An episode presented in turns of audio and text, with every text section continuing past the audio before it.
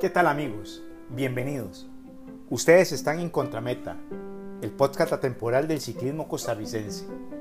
Y como siempre les digo, bienvenidos nuevamente a esta cita que hacemos para hablar un poco sobre el ciclismo costarricense y esas historias que se nos han quedado por ahí entrelazadas. Hoy quiero hacerle una invitación muy especial a todos los jóvenes que posiblemente no se acuerden ni hayan escuchado de la Vuelta Ciclística de 1992. Una vuelta que ha sido muy importante por muchos aspectos que vamos a entrar a analizar durante esto, más o menos 40 minutos que vamos a estar hablando sobre, sobre esta Vuelta Ciclística a Costa Rica. Y digo por qué, porque fueron varios aspectos muy importantes que se marcaron. Creo que el más importante para mí en algún momento dado fue cuando dejamos aquellas ruidosas motocicletas que durante muchos años nos acompañaban y sí, jóvenes, durante muchos años el acompañamiento lo hacíamos en, motocicletas.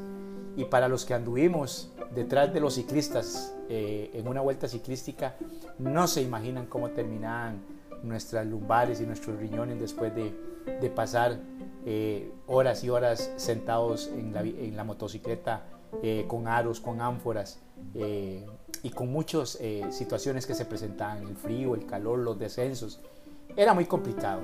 Pero prácticamente a partir de 1992 entramos en una era muy importante del ciclismo costarricense. Una visión muy importante que le dio don José Antonio Herrero al ciclismo y fue prácticamente copiar algunos aspectos importantes que se venían dando fundamentalmente en Europa y en Colombia. Se había ido primero que todo a Colombia a ver algunos aspectos importantes de organización de la carrera, como los toldos, como los podium, como los inflables, pero fundamentalmente se dio algo muy importante para 1992 y fue que se introdujo por primera vez el Radio Tour en una carrera a Costa Rica.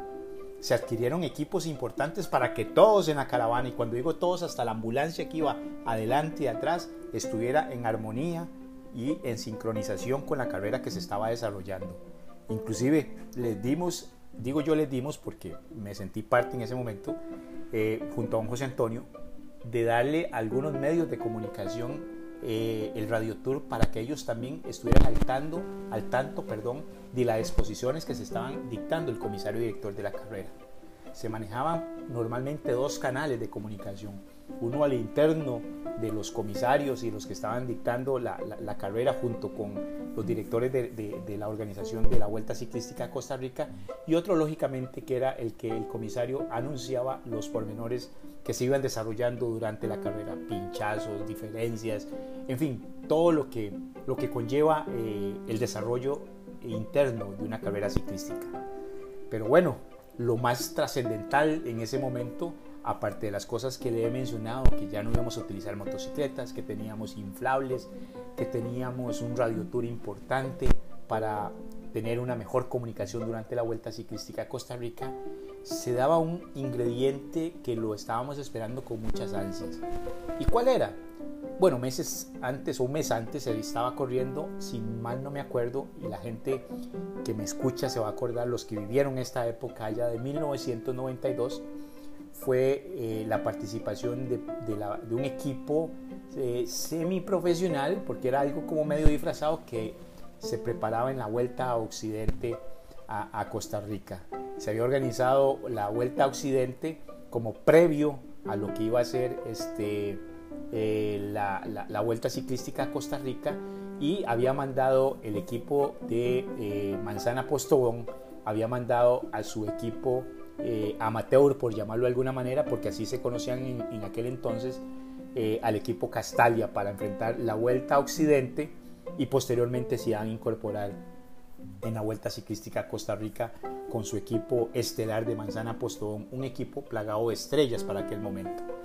Algo que no quiero dejar de escapar era que por segundo año consecutivo, don José Antonio Herrero, que en aquel momento era el presidente de la organización y en algunos casos de la Federación de Ciclismo, había visionado que la Vuelta Ciclística se iba a tener con un mejor eh, desarrollo deportivo eh, en los meses de septiembre, cuando el calendario internacional todavía abrigaba a corredores eh, de talla internacional. En 1991, en el año que eh, Chiriquí Sánchez gana la Vuelta Ciclística a Costa Rica, fue el primer año que se incrementó la participación en, en el mes de septiembre. Y deportivamente creo que fue un éxito importante. En aquel entonces no tuvo la acogida de algunos medios de comunicación, que obviamente es muy importante el tema del mercadeo que ellos pueden ejercer para cubrir la Vuelta Ciclística a Costa Rica. Y pues la afición también no se sentía como muy cómoda porque acordémonos que la Vuelta Ciclística nace en 1965 como parte de los festejos populares de, San José y era eh, algo como un sinónimo entre tamales, diciembre eh, y estas eh, fiestas navideñas, la Vuelta Ciclística a Costa Rica vendría a ser un compenio muy importante para el mes de diciembre. No tuvo mucha acogida, pero bueno, durante el año 1991 y 1992 tuvimos la participación de la, de la Vuelta Ciclística a Costa Rica, concretamente en el mes de, de septiembre.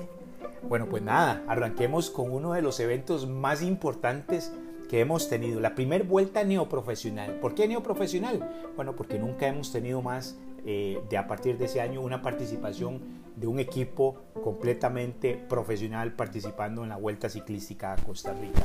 Eso entre muchos corredores que ya vamos a comenzar a, mencionar poco a poco porque muchos de los nombres se les van a hacer muy familiares en este compenio de estrellas ciclísticas que durante 1992 estuvieron participando.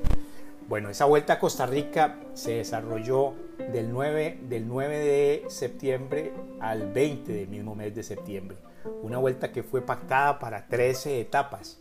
13 etapas con características muy similares a las que tenemos ahora, con diferencia que ahora por reglamentación pues solamente tenemos 10 etapas, que es lo que nos permiten en carreras 2.2 realizar. Bueno, pues nada, la primera etapa se pactó para el 9 del 9 del 92 entre Alajuela y San Isidro del General.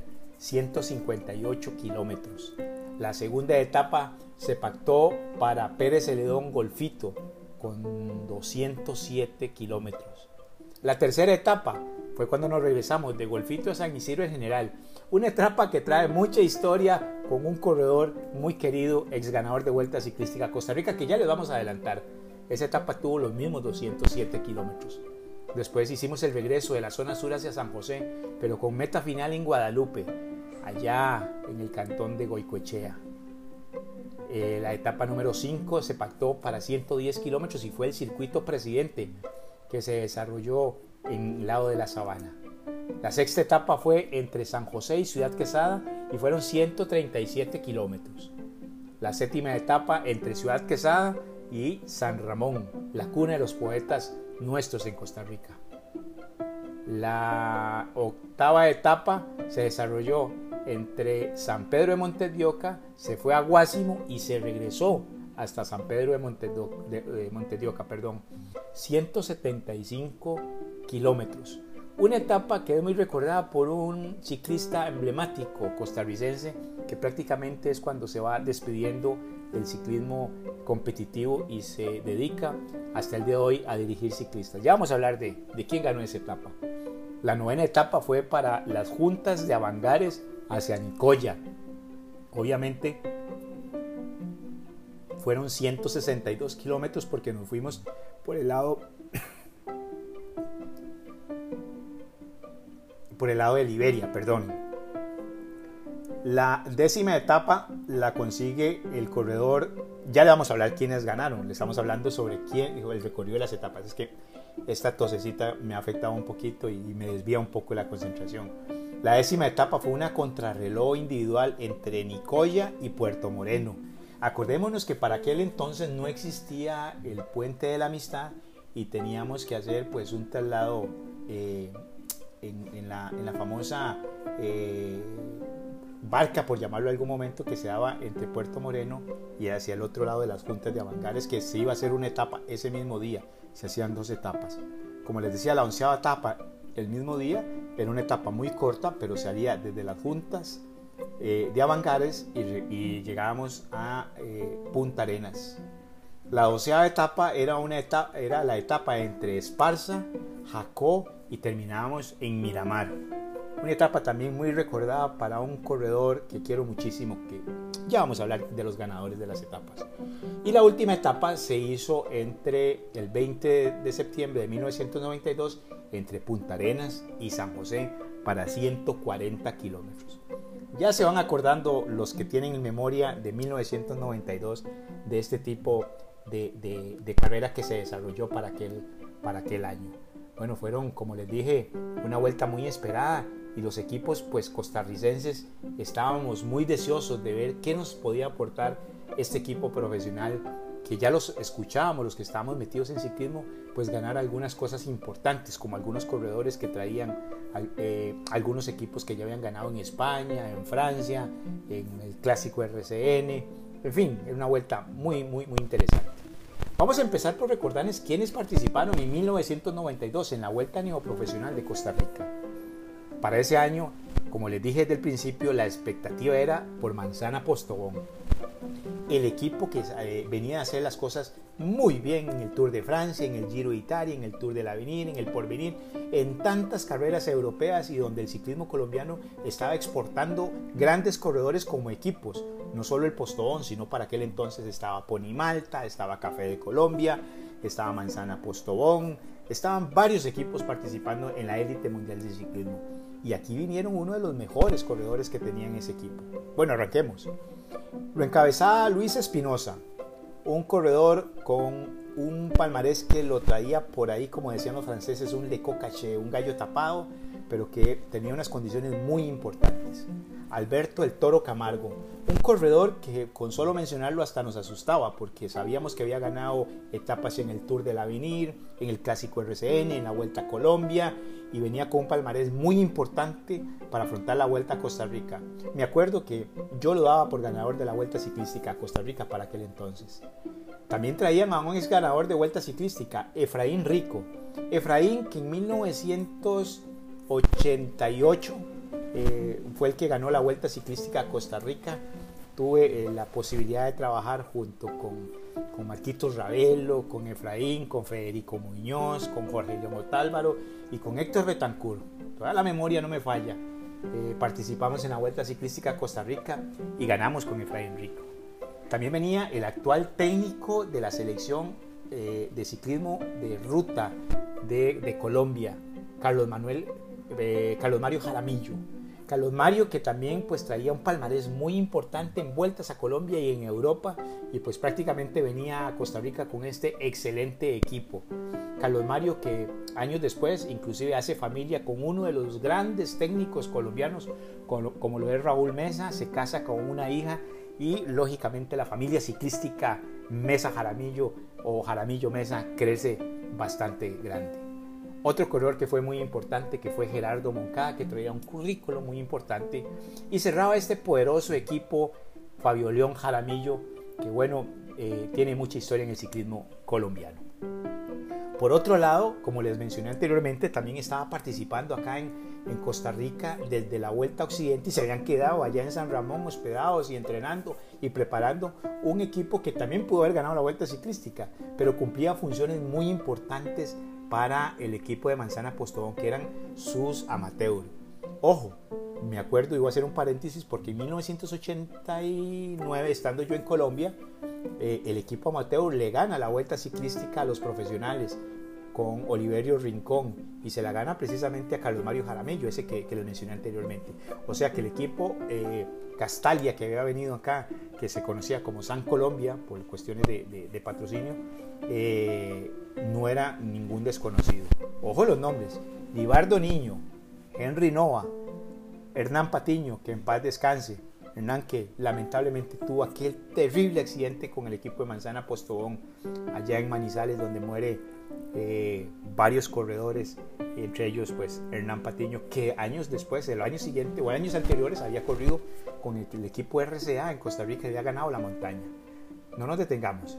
José Luis Vanegas, que es un viejo conocido para el ciclismo costarricense. Julio César Rangel, mi querido Popeye, ya venía haciendo las cosas desde hace tiempo con este equipo, todavía no se había integrado a lo que fue su casa durante muchos años en Costa Rica. Y cerraba el panamericano José Robles, un corredor que también fue conocido no solamente por correr con el equipo de Pizza Hut, sino que también lo hizo para la Asociación de Ciclismo de Tienda el Globo, un extraordinario corredor. También vamos a iniciar con eh, algunos equipos nacionales. Este equipo que les voy a mencionar, mis respetos, porque era un equipo que venía de ganar dos vueltas ciclísticas a Costa Rica, como lo fue en el año 90 y en el 91, y se armó con la estructura que siempre manejó, con alguna gente que incorporaba jóvenes, ya les voy a mencionar quién, pero que venía a darle la, la, pelea. Y en el tanto, creo que fue el equipo costarricense que se le enfrentó de tú a tú.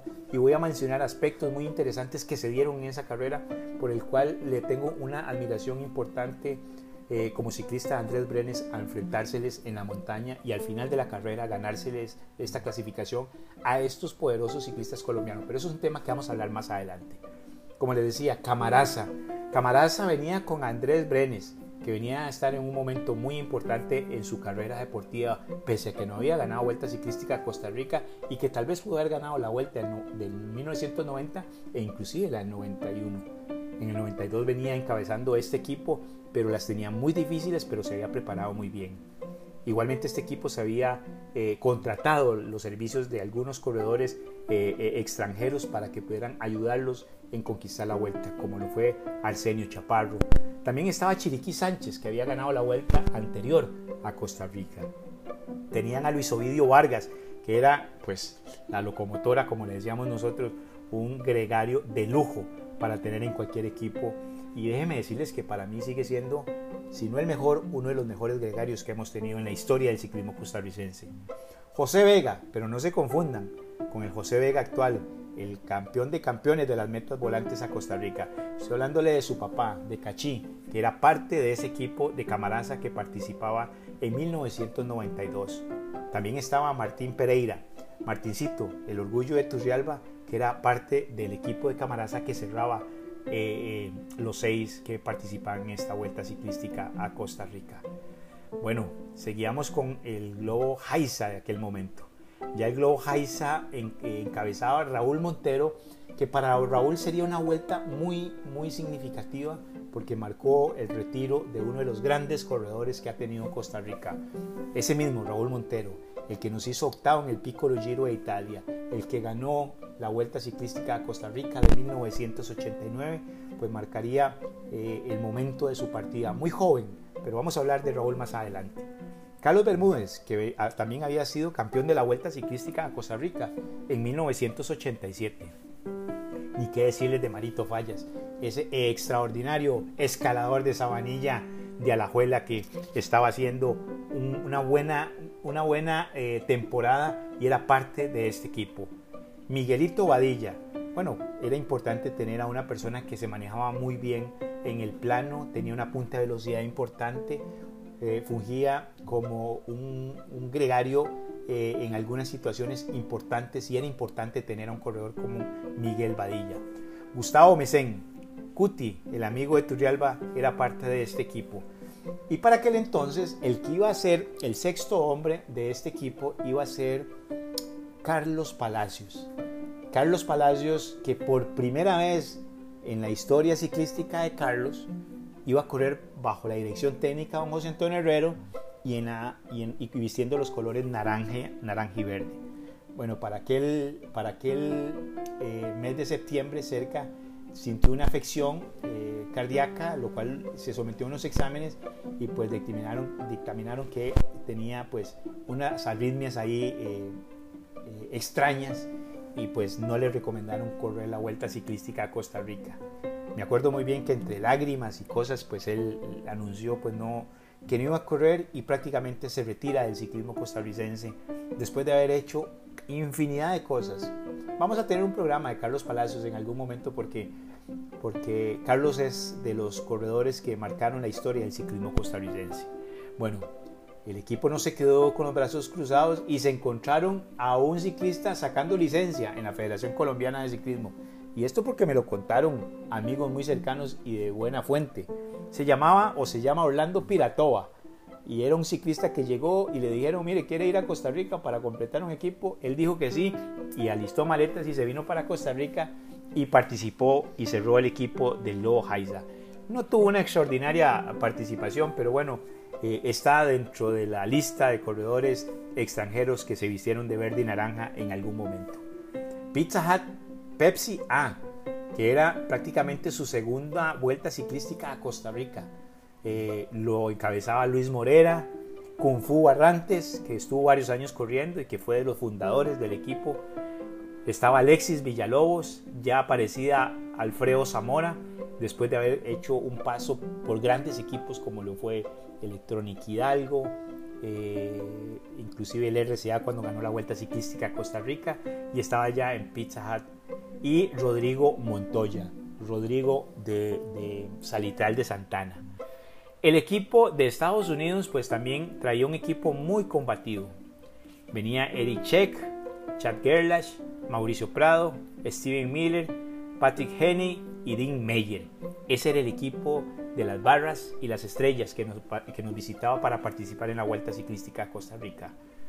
El equipo de México, que se llamaba México Lotus en aquel momento, venía encabezado por Rafael González, Raimundo Esparza, que en los últimos años ha estado dirigiendo y ha venido a Costa Rica inclusive una o dos veces como director deportivo del equipo mexicano a participar en Vuelta a Costa Rica y en otras carreras importantes como San Carlos, si mal no me equivoco.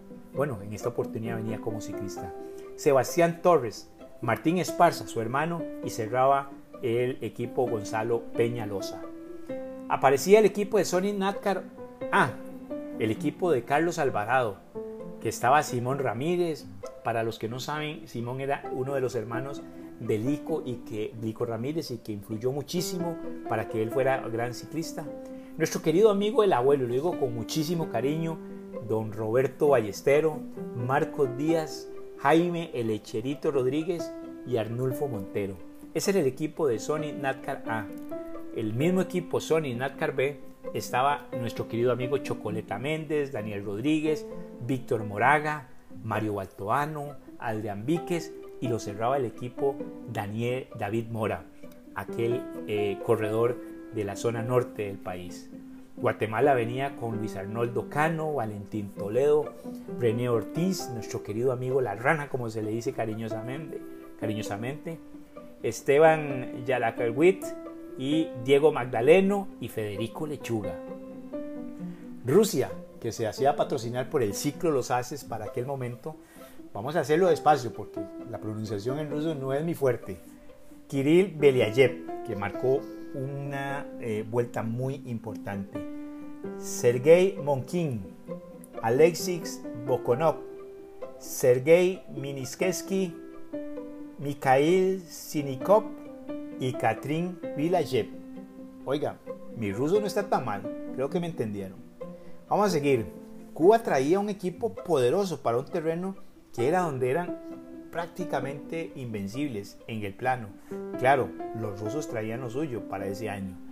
Vamos a hablar de Cuba porque venían con Fran Consuegra, con José Francisco González, con Eliezer Valdés, con Ibaldo Enríquez, con Ineido Solder y con José Francisco González. Ese era el equipo.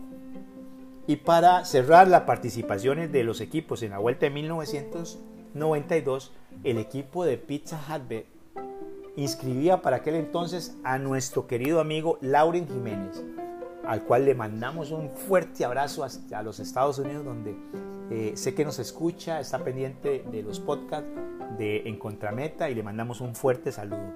Pues nada, para 1992 el hombre no quiso quedarse fuera, se vino y eh, se inscribió con el equipo de Pizza Hut B, que lo encabezaba eh, Lawrence Jiménez, Marvin Dual, Carlos Vargas y tenían a una pregunta que le hice a nuestro amigo Marco Rodríguez hace días, el tronco, sobre un mexicano que participó que se llamaba Luis Mative de nacionalidad mexicana. Bueno, prácticamente con ese equipo, estos equipos, perdón, se arrancó la vuelta ciclística del año 92. Vamos a hacer una serie de, menciones que en su libro Don Ronnie Sánchez nos, nos hacía sobre esta vuelta que fue tan importante. Y vamos a decir lo siguiente. La vuelta 28 fue sofisticada y revolucionaria. La organización pedalística costarricense dio un salto cuantitativo en la 28 vuelta ciclística a Costa Rica, tras materializar una vuelta sofisticada y revolucionaria. Sofisticada porque se logró comunicar a toda la caravana a lo largo y ancho de la carretera, como se los dije al inicio de este podcast gracias al sistema de Radio Tour, implementado por medio automotores que no solo le dan una gran seguridad y comunicación a la organización pedalística y además acompañantes, sino porque en ello se eliminaron casi por completo las ruidosas motocicletas que eran un fastidio dentro de la caravana, sobre todo en los tramos donde la monotomía estaba implícita. Revolucionaria porque se permitió en la estructura pedalística competitiva la participación de los ciclistas profesionales, quienes llegaron de la a la competencia de, de la América, como lo fue Colombia, país que ocupa un lugar preponderante en el ciclismo mundial, sobre todo en el de carretera, donde ha demostrado su capacidad en las tres pruebas más importantes del ciclismo, como lo son el Giro, el Tour y la Vuelta a España. Colombia llegó prácticamente con 12 pedalistas, 6 profesionales y 6 amateurs, todos de gran calidad, como lo dijimos al principio. También estuvo México, Guatemala, Cuba, Rusia y Estados Unidos, como se lo mencioné eh, anteriormente y le di el detalle de los nombres. Costa Rica, como lo escucharon, estuvo también con el Globo Haisa, con Pizza Hut, Pepsi, AIB, Sony Natcar, eh, Copenapo, AIB, Manzate y de eh. Bueno, como les dije, también este marcó un hecho muy importante que fue la participación de Raúl Montero por última vez. Raúl quien conquistó la Vuelta a Costa Rica en 1988-89, perdón, decidió retirarse del, del, pedalismo en plena juventud y en pleno desarrollo pedalístico. Con este retiro de Montero, el país perdió a uno de sus grandes corredores de todos los tiempos y por supuesto a uno de los más combativos de los últimos años. Montero llegó a la estructura pedalística competitiva y rápidamente ascendió los peldaños del éxito, para convertirse en el líder del grupo donde participó. Era un capo y era un gran corredor. Pues nada, arrancó la vuelta de 1992 y la primera, la primera etapa partió del Parque Central de Alajuela. Tomó las calles y las avenidas necesarias para ir buscando la pista, la Bernardo Soto, allá por el aeropuerto, lo cual tomaron los pedalistas rápidamente y gracias al trabajo de la punta de los motorizados pues no hubo ningún problema para integrarnos a lo que sería la General Cañas. La caravana se encontró ya frente a la pista y con la inspiración intuitiva que caracteriza a los ciclistas, estos se arroparan para protegerse del viento y del tipo de carretera, lo cual no es para viajar en solitario. Sin embargo, los rusos comenzaron a mover sus fichas con precisión meridiana y saltaron a la palestra asfáltica, precisamente con Kirill Beliayev, quien sin temor de ninguna especie se soltó del grupo principal, puso la mirada a la lontananza, como queriendo decir, me voy para el Cerro de la Muerte solito. Los colombianos que estaban tras la mirada pedalística del grupo compacto se dieron cuenta del hombre fugado y rápidamente sacaron de su nómina al profesional del Manzana Postobón, Luis Espinosa, quien en pocos segundos estaba a la rueda de, de Keliayev. Espinosa se aprovechó no solo de la estructura física del ruso, porque era alguien fuerte, corpulento, y pues Espinosa era un fideito a la par de este fornido corredor ruso. Y del ritmo de carrera que impuso en el plano, sino también del viento que estaba pegando de frente. El ruso no se inmutó y siguió dando manija, aún sabiendo que traía su rueda a un profesional colombiano. Espinosa sabía a lo que venía y lo que estaban haciendo. Su entrenador, Oiga bien, que en paz descanse, que años después murió lamentablemente, pues, y no lamentable, sino vilmente asesinado allá en Medellín, Colombia. Lo era el Quindario Rendón, sabía muy bien lo que estaba pasando. Mientras esto sucedía en la punta de competencia y a solo 5 kilómetros de la partida, los pedalistas costarricenses caminaban tranquilamente y totalmente arropados dentro del paquete principal. Es decir, los costarricenses lo vieron saltar lo vieron fugarse y sin embargo continuaron con el mismo ritmo de carrera. Pasaron los kilómetros y todo siguió igual. Beliayev y Espinosa seguían haciendo un dúo internacional en la punta de carrera y los ticos arropados al grupo compacto posiblemente esperando la orden de entrenadores para ir a buscar a los escapados. pero aparentemente esto nunca llegó porque el panorama no cambió en lo absoluto. Finalizó el terreno entre Alajuela y San José y prácticamente la situación era lo mismo rumbo a Cartago. Se dieron situaciones muy especiales cuando ya comenzamos a subir eh, el Cerro de la Muerte allá por el Tejar del Hualco, del Huarco, perdón. Y la táctica costarricense seguía pasiva, tranquila, totalmente sin que pasara absolutamente nada. Muchos de los males que teníamos en aquella época que nos faltaba esa parte agresiva del corredor costarricense. Pues prácticamente esa, esa sentencia tempranera que se dio en los kilómetros de partida se convirtió con el paso de los kilómetros en, la, en la una verdadera absoluta, ya que Luis Espinosa nunca fue alcanzado por los ticos y esa etapa más bien fueron sus compañeros de equipos quienes le dieron casa para coayudarlo a él en el tramo de ascenso y en los últimos 45 kilómetros de ascenso hasta la meta en Pérez de León. Esa tranquilidad expresa y táctica del pedalismo costarricense, como lo mencioné, le permitió al profesional colombiano del Manzana Postón, Luis Espinosa, adueñarse no solo de la etapa, de la camisa líder y de los premios de montaña, sino también de la Vuelta a Costa Rica, porque ahí prácticamente se perdió la vigésima octava vuelta ciclística a nuestro país en el mes de septiembre del año 1992. Porque esa vuelta, amigos de En Contrameta, la ganó Luis Espinosa de principio a fin. Prácticamente no hubo más nada que hacer. Para la segunda etapa, que fue prácticamente para Cuba, ya con la suerte echada para Costa Rica y con un, líder consolidado en la general individual, se corrió la segunda etapa entre Pérez León y Golfito, la cual fue ganada por José González con un crono de 4.56.33. Fue una prueba de mucho sol, muchos kilómetros y bastante llano, terreno ondulado, vegetación como la que conocemos a la par de nuestro majestuoso Grande del Terraba pues este tipo de competencias son aprovechadas por corredores de estas características inteligentes para guardar y conservar energía para, para futuras pruebas, ya que los buenos pedalistas, como todos sabemos perfectamente que este tipo de competencias dejan muy pocos dividendos cuando se viaja en solitario y aún cuando se viaja en grupo de tres. Pues nada, el corredor cubano ganó la segunda etapa de esta vuelta a Costa Rica del año de 1992 y déjeme decirle que lo hizo eh, bastante bien. Lo hizo con 4 eh, horas 43 4 horas 46 con 33 segundos. Vino la tercera etapa que era la etapa entre Golfito y San Isidro en general. Una etapa muy importante porque uno de los nuestros Luis Morera toma un protagonismo muy importante. El borbandero de Poaz como le llamábamos o como lo bautizó nuestro queridísimo amigo Ronnie Sánchez, haría la figura eh, de la etapa entre Golfito y Pérez Celedón, tras realizarse prácticamente una escapada de 200 kilómetros junto con otros dos corredores, entre ellos iba Daniel Rodríguez, quien colaboró de principio a fin hasta donde la fuerza le dio, con muchos tramos de recorrido con el pedalista Morera. Sin embargo, en la práctica al corredor de San Pedro de Poás de Alajuela fue el hombre que saltó del grupo.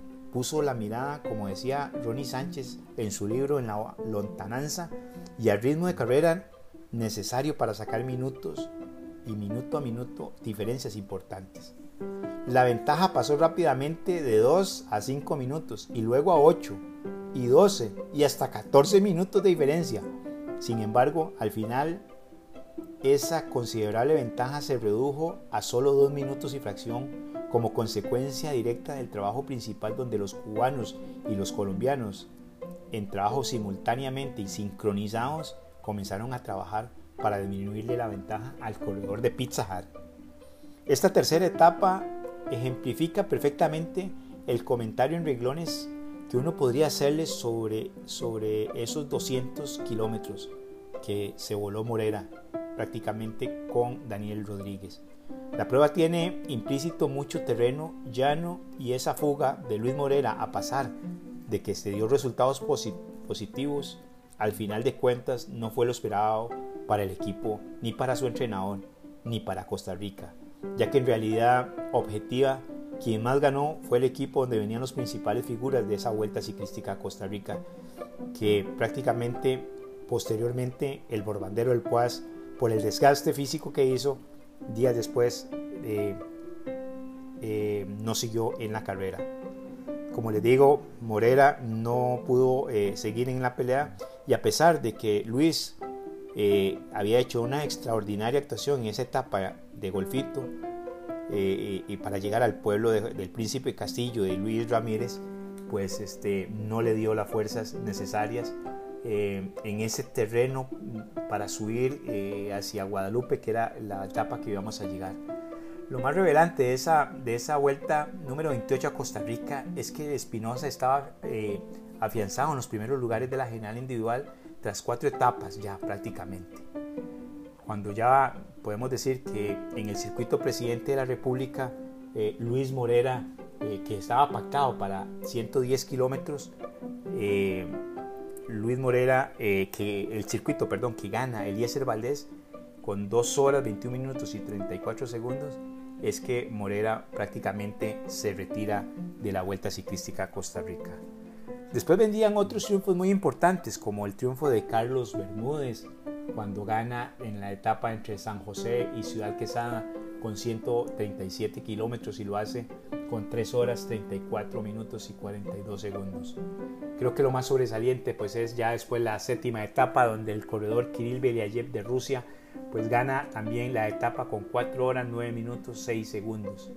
Después, en la octava etapa se marca algo importante porque es eh, el último triunfo que le registramos a nuestro querido amigo Rodrigo Montoya entre la etapa de San Pedro, se va hasta Guásimo y se regresa a San Pedro de Montes de Oca y hace 175 kilómetros con 4.36.34.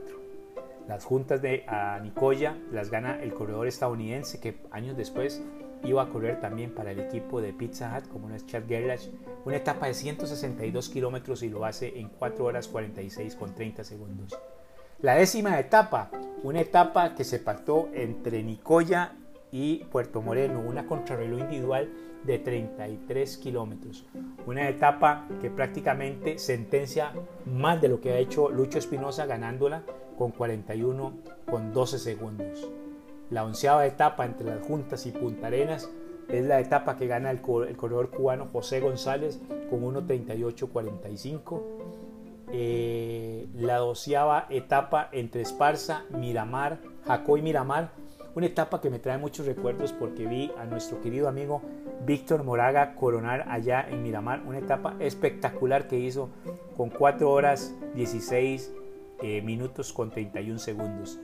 Y ya para la última etapa, la etapa número 13 entre Punta Arenas y San José, para 140 kilómetros, pues nada, el corredor ruso Kirill Beliayev de Rusia gana la etapa, siendo la segunda en la Vuelta Ciclística a Costa Rica con 4 horas 11 minutos y 0 segundos. Una vuelta ciclística a Costa Rica, como les dije, que marcó grandes, grandes diferencias importantes para el crecimiento deportivo. Les, voy cerrando para no aburrirlos. La clasificación general para aquel momento pues la encabezó Luis Lucho Espinosa de Manzana Postobón con 48 horas, 42 minutos y 22 segundos.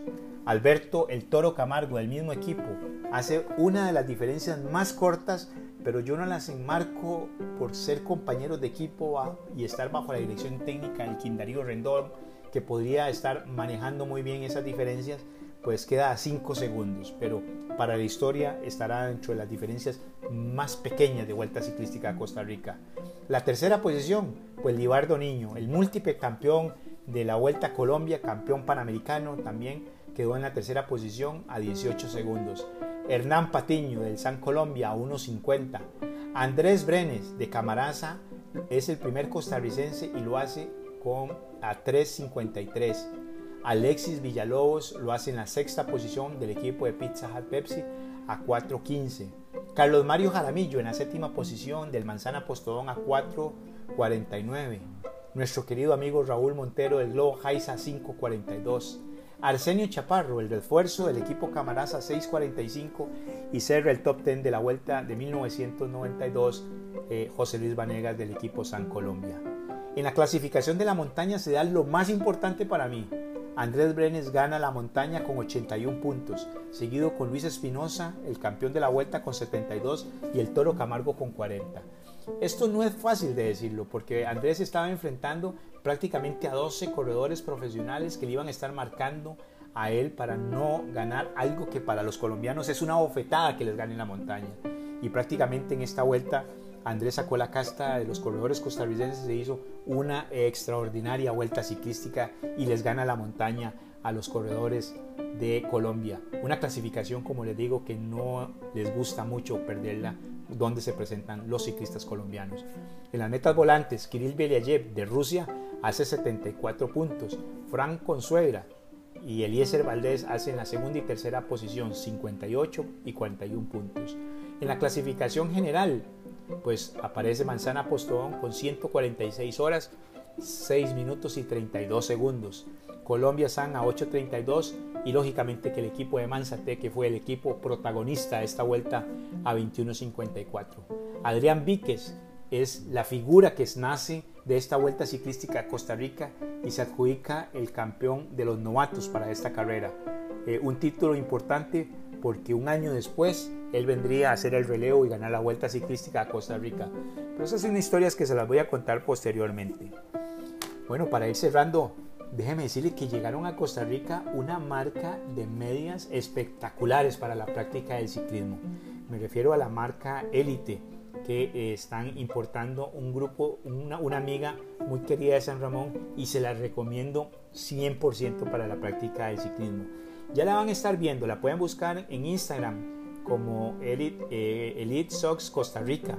En Elite, eh, en Instagram es donde prácticamente podemos ver esta grandísima colección de medias que están importando.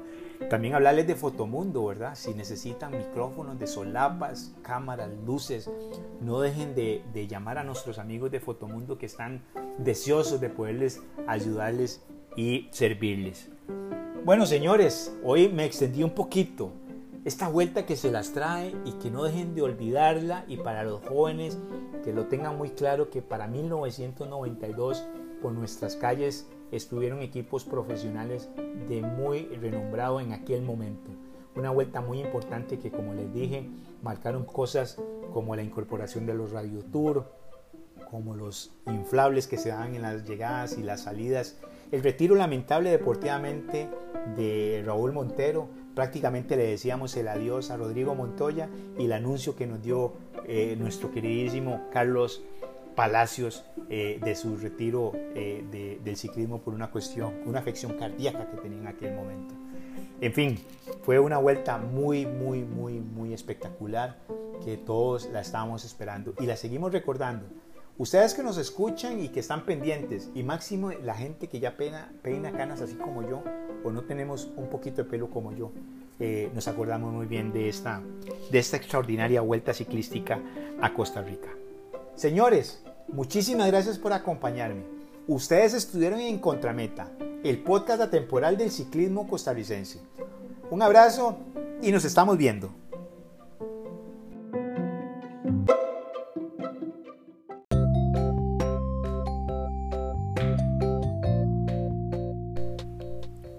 ¿Qué tal amigos? Bienvenidos.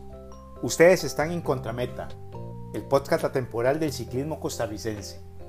Y como siempre les digo, bienvenidos nuevamente a esta cita que hacemos para hablar un poco sobre el ciclismo costarricense y esas historias que se nos han quedado por ahí entrelazadas. Hoy quiero hacerle una invitación muy especial a todos los jóvenes que posiblemente no se acuerden ni hayan escuchado de la Vuelta Ciclística de 1992. Una vuelta que ha sido muy importante por muchos aspectos que vamos a entrar a analizar durante esto, más o menos 40 minutos que vamos a estar hablando sobre, sobre esta vuelta ciclística a Costa Rica. Y digo por qué, porque fueron varios aspectos muy importantes que se marcaron. Creo que el más importante para mí en algún momento dado fue cuando dejamos aquellas ruidosas motocicletas que durante muchos años nos acompañaban. Y sí, jóvenes, durante muchos años el acompañamiento lo hacíamos en, motocicletas. Y para los que anduvimos detrás de los ciclistas eh, en una vuelta ciclística, no se imaginan cómo terminaban nuestras lumbares y nuestros riñones después de, pasar eh, horas y horas sentados en la, motocicleta eh, con aros, con ánforas y con muchas situaciones que se presentaban, el frío, el calor, los descensos. Era muy complicado. Pero prácticamente a partir de 1992 entramos en una era muy importante del ciclismo costarricense, una visión muy importante que le dio don José Antonio Herrero al ciclismo.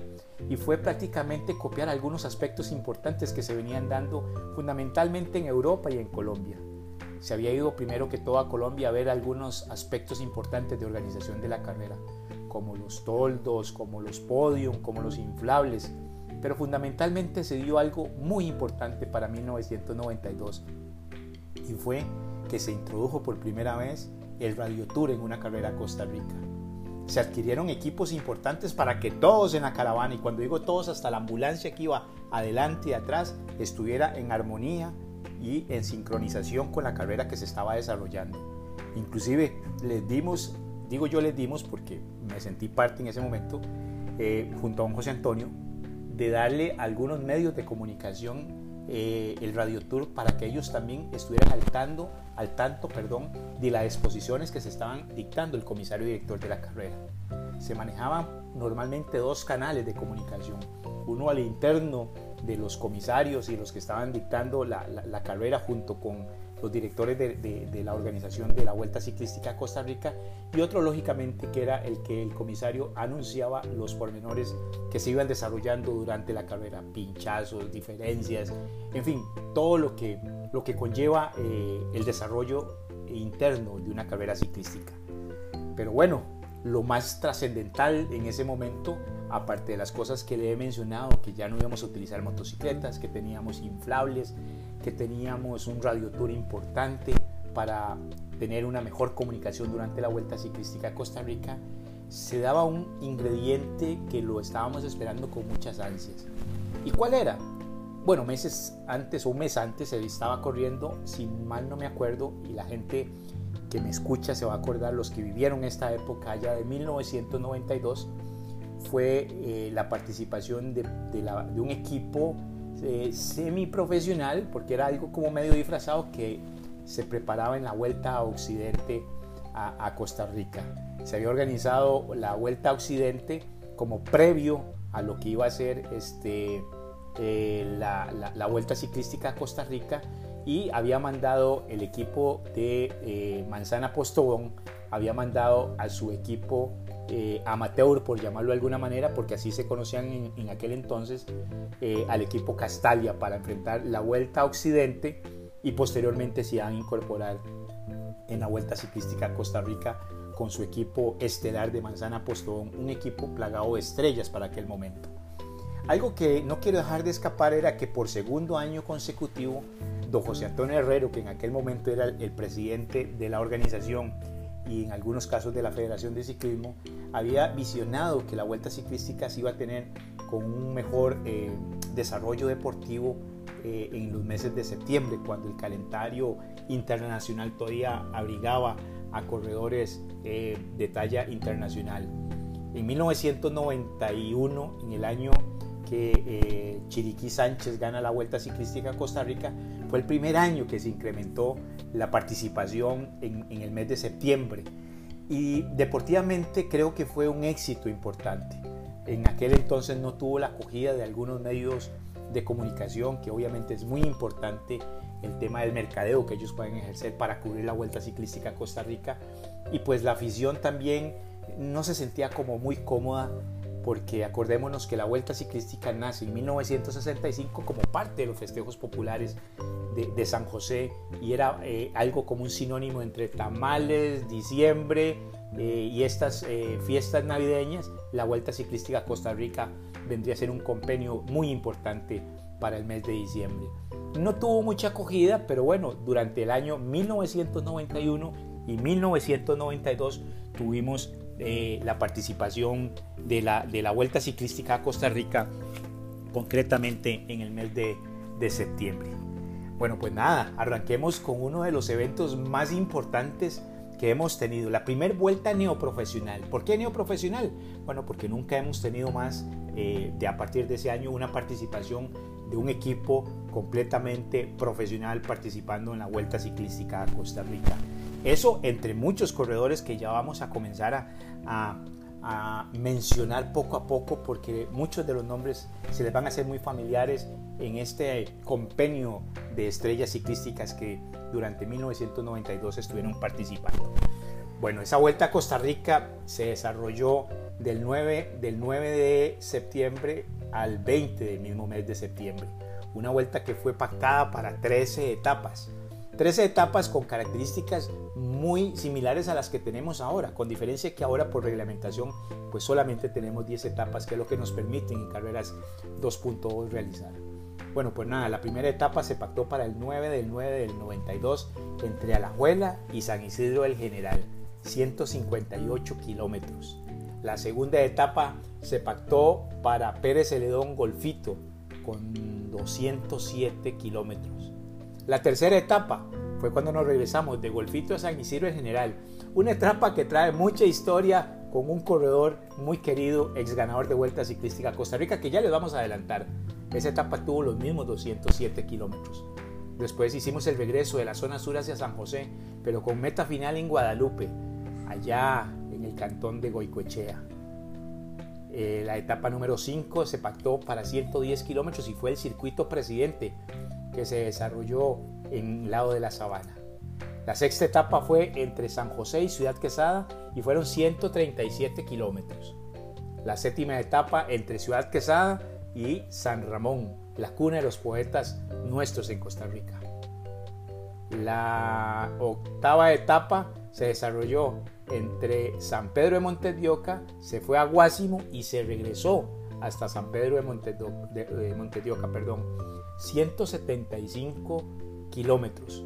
Una etapa que es muy recordada por un ciclista emblemático costarricense que prácticamente es cuando se va despidiendo del ciclismo competitivo y se dedica hasta el día de hoy a dirigir ciclistas. Ya vamos a hablar de, de quién ganó esa etapa. La novena etapa fue para las juntas de Avangares hacia Nicoya. Obviamente fueron 162 kilómetros porque nos fuimos por el lado por el lado de Liberia, perdón. La décima etapa la consigue el corredor. Ya le vamos a hablar quiénes ganaron. Le estamos hablando sobre quién, el recorrido de las etapas. Es que esta tosecita me ha afectado un poquito y me desvía un poco la concentración. La décima etapa fue una contrarreloj individual entre Nicoya y Puerto Moreno.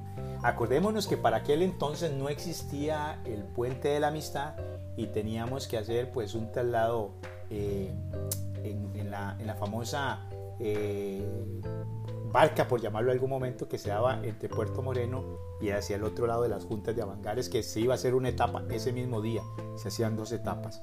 Como les decía, la onceava etapa el mismo día, era una etapa muy corta, pero se haría desde las juntas eh, de Avangares y, llegábamos a eh, Punta Arenas.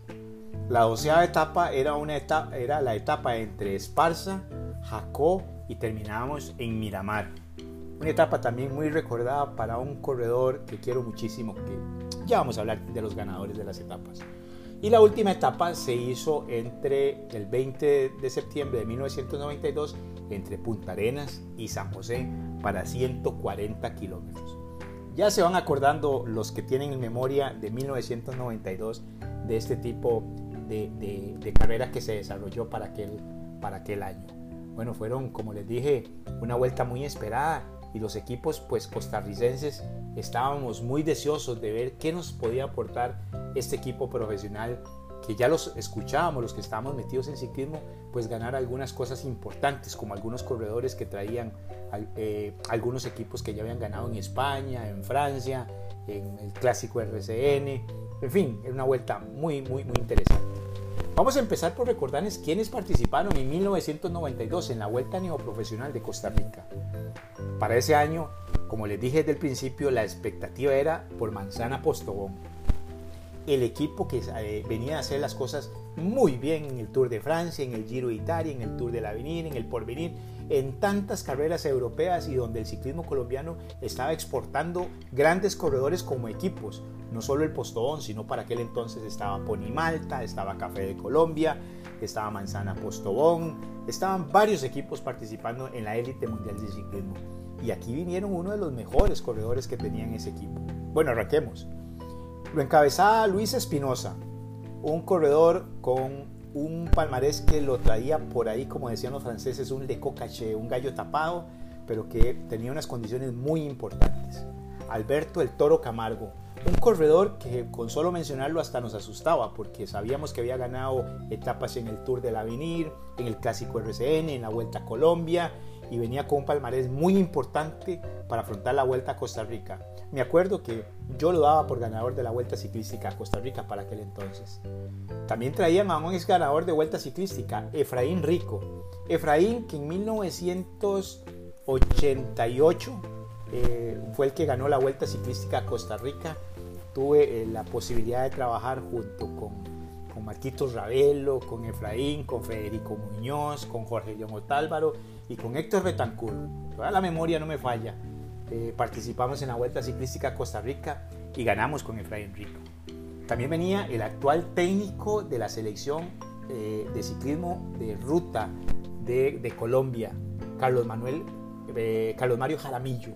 Carlos Mario que también pues traía un palmarés muy importante en vueltas a Colombia y en Europa y pues prácticamente venía a Costa Rica con este excelente equipo.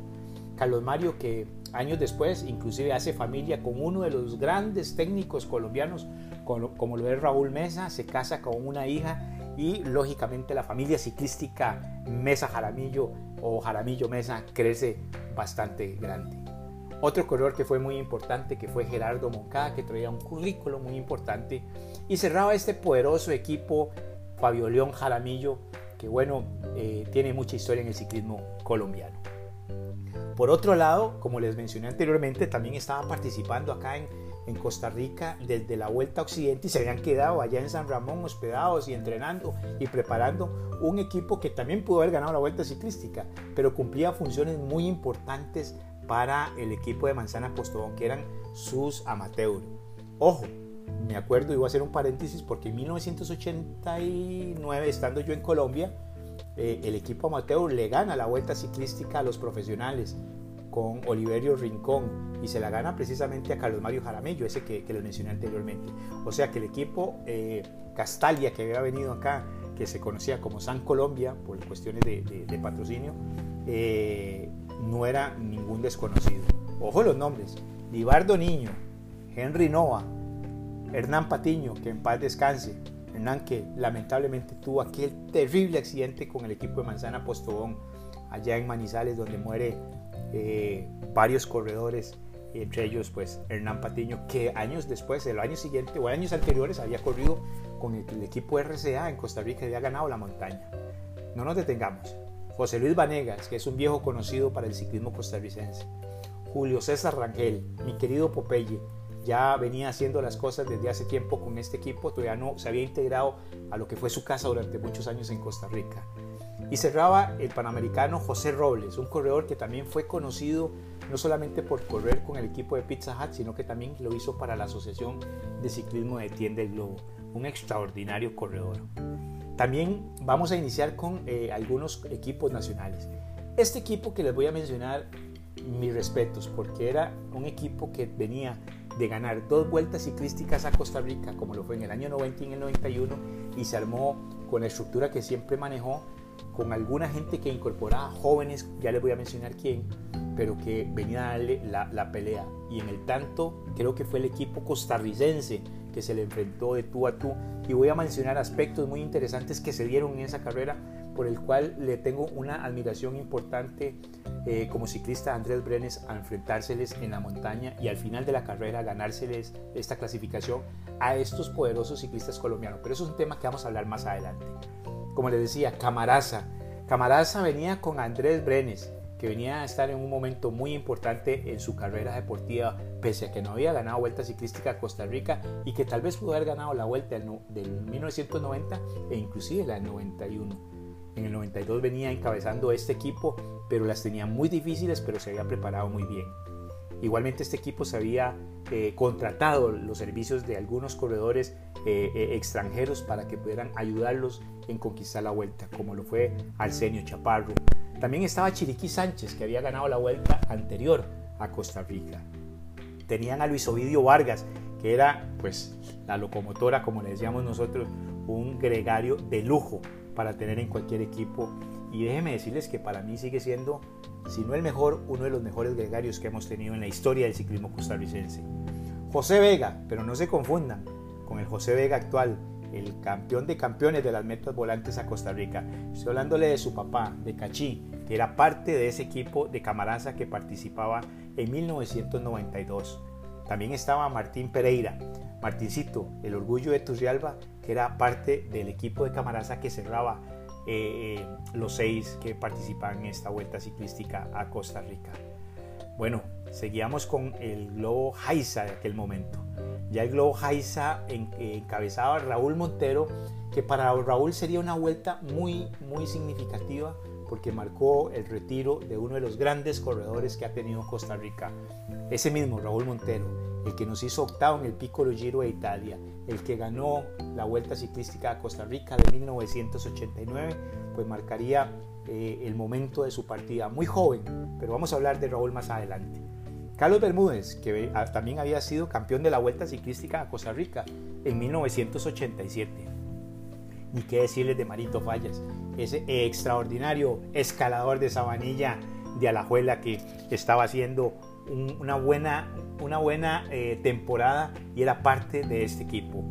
Miguelito Vadilla, bueno, era importante tener a una persona que se manejaba muy bien en el plano, tenía una punta de velocidad importante, eh, fungía como un, gregario eh, en algunas situaciones importantes y era importante tener a un corredor como Miguel Vadilla. Gustavo Mesén, Cuti, el amigo de Turrialba, era parte de este equipo.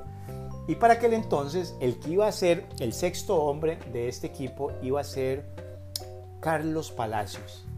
Carlos Palacios, que por primera vez en la historia ciclística de Carlos, iba a correr bajo la dirección técnica de don José Antonio Herrero y, en y, vistiendo los colores naranja, naranja y verde. Bueno, para aquel, para aquel eh, mes de septiembre cerca sintió una afección eh, cardíaca, lo cual se sometió a unos exámenes y pues dictaminaron, dictaminaron que tenía pues unas arritmias ahí eh, extrañas y pues no le recomendaron correr la vuelta ciclística a Costa Rica. Me acuerdo muy bien que entre lágrimas y cosas pues él anunció pues no que no iba a correr y prácticamente se retira del ciclismo costarricense después de haber hecho infinidad de cosas. Vamos a tener un programa de Carlos Palacios en algún momento porque, porque Carlos es de los corredores que marcaron la historia del ciclismo costarricense. Bueno, el equipo no se quedó con los brazos cruzados y se encontraron a un ciclista sacando licencia en la Federación Colombiana de Ciclismo. Y esto porque me lo contaron amigos muy cercanos y de buena fuente. Se llamaba o se llama Orlando Piratoa y era un ciclista que llegó y le dijeron, mire, ¿quiere ir a Costa Rica para completar un equipo? Él dijo que sí y alistó maletas y se vino para Costa Rica y participó y cerró el equipo del Lobo Haiza. No tuvo una extraordinaria participación, pero bueno, eh, está dentro de la lista de corredores extranjeros que se vistieron de verde y naranja en algún momento. Pizza Hut, Pepsi A, que era prácticamente su segunda vuelta ciclística a Costa Rica. Eh, lo encabezaba Luis Morera, Kung Fu Barrantes, que estuvo varios años corriendo y que fue de los fundadores del equipo. Estaba Alexis Villalobos, ya aparecida Alfredo Zamora, después de haber hecho un paso por grandes equipos como lo fue Electronic Hidalgo, eh, inclusive el RCA cuando ganó la Vuelta Ciclística a Costa Rica y estaba ya en Pizza Hut y Rodrigo Montoya, Rodrigo de, Salitral de Santana. El equipo de Estados Unidos pues también traía un equipo muy combativo. Venía Eric Check, Chad Gerlach, Mauricio Prado, Steven Miller, Patrick Henney y Dean Meyer. Ese era el equipo de las barras y las estrellas que nos, que nos visitaba para participar en la Vuelta Ciclística a Costa Rica.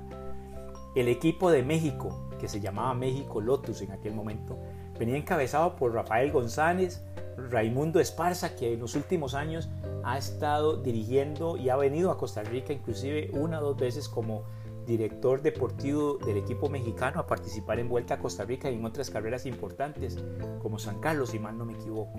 Bueno, en esta oportunidad venía como ciclista. Sebastián Torres, Martín Esparza, su hermano, y cerraba el equipo Gonzalo Peñalosa. Aparecía el equipo de Sony Natcar, ah, el equipo de Carlos Alvarado, que estaba Simón Ramírez.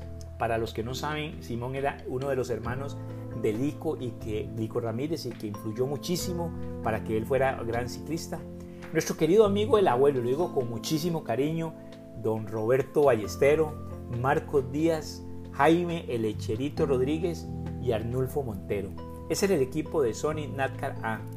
El mismo equipo Sony Natcar B estaba nuestro querido amigo Chocoleta Méndez, Daniel Rodríguez, Víctor Moraga, Mario Baltoano, Adrián Víquez y lo cerraba el equipo Daniel David Mora, aquel eh, corredor de la zona norte del país. Guatemala venía con Luis Arnoldo Cano, Valentín Toledo, René Ortiz, nuestro querido amigo La Rana, como se le dice cariñosamente, cariñosamente Esteban Yalacarwit y Diego Magdaleno y Federico Lechuga. Rusia, que se hacía patrocinar por el ciclo Los Haces para aquel momento, Vamos a hacerlo despacio porque la pronunciación en ruso no es mi fuerte. Kirill Belyayev, que marcó una eh, vuelta muy importante. Sergei Monkin, Alexis Bokonov, Sergei Miniskevsky, Mikhail Sinikov y Katrin Vilayev. Oiga, mi ruso no está tan mal, creo que me entendieron. Vamos a seguir. Cuba traía un equipo poderoso para un terreno que era donde eran prácticamente invencibles en el plano. Claro, los rusos traían lo suyo para ese año. Vamos a hablar de Cuba porque venían con Franco Consuegra, con José Francisco González, con Eliezer Valdés, con Ivaldo Enríquez, con Ineido Solder y con José Francisco González. Ese era el equipo. Y para cerrar las participaciones de los equipos en la vuelta de 1992, el equipo de Pizza Hut inscribía para aquel entonces a nuestro querido amigo Lauren Jiménez, al cual le mandamos un fuerte abrazo a, los Estados Unidos, donde eh, sé que nos escucha, está pendiente de los podcasts de En Contrameta y le mandamos un fuerte saludo. Pues nada, para 1992 el hombre no quiso quedarse fuera, se vino y eh, se inscribió con el equipo de Pizza Hut B, que lo encabezaba eh, Jiménez, Marvin Dual, Carlos Vargas y tenían a una pregunta que le hice a nuestro amigo Marco Rodríguez hace días, el tronco, sobre un mexicano que participó que se llamaba Luis Mative de nacionalidad mexicana. Bueno, prácticamente con ese equipo, estos equipos, perdón, se arrancó la vuelta ciclística del año 92. Vamos a hacer una serie de, menciones que en su libro Don Ronnie Sánchez nos, nos hacía sobre esta vuelta que fue tan importante.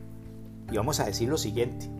La Vuelta 28 fue sofisticada y revolucionaria.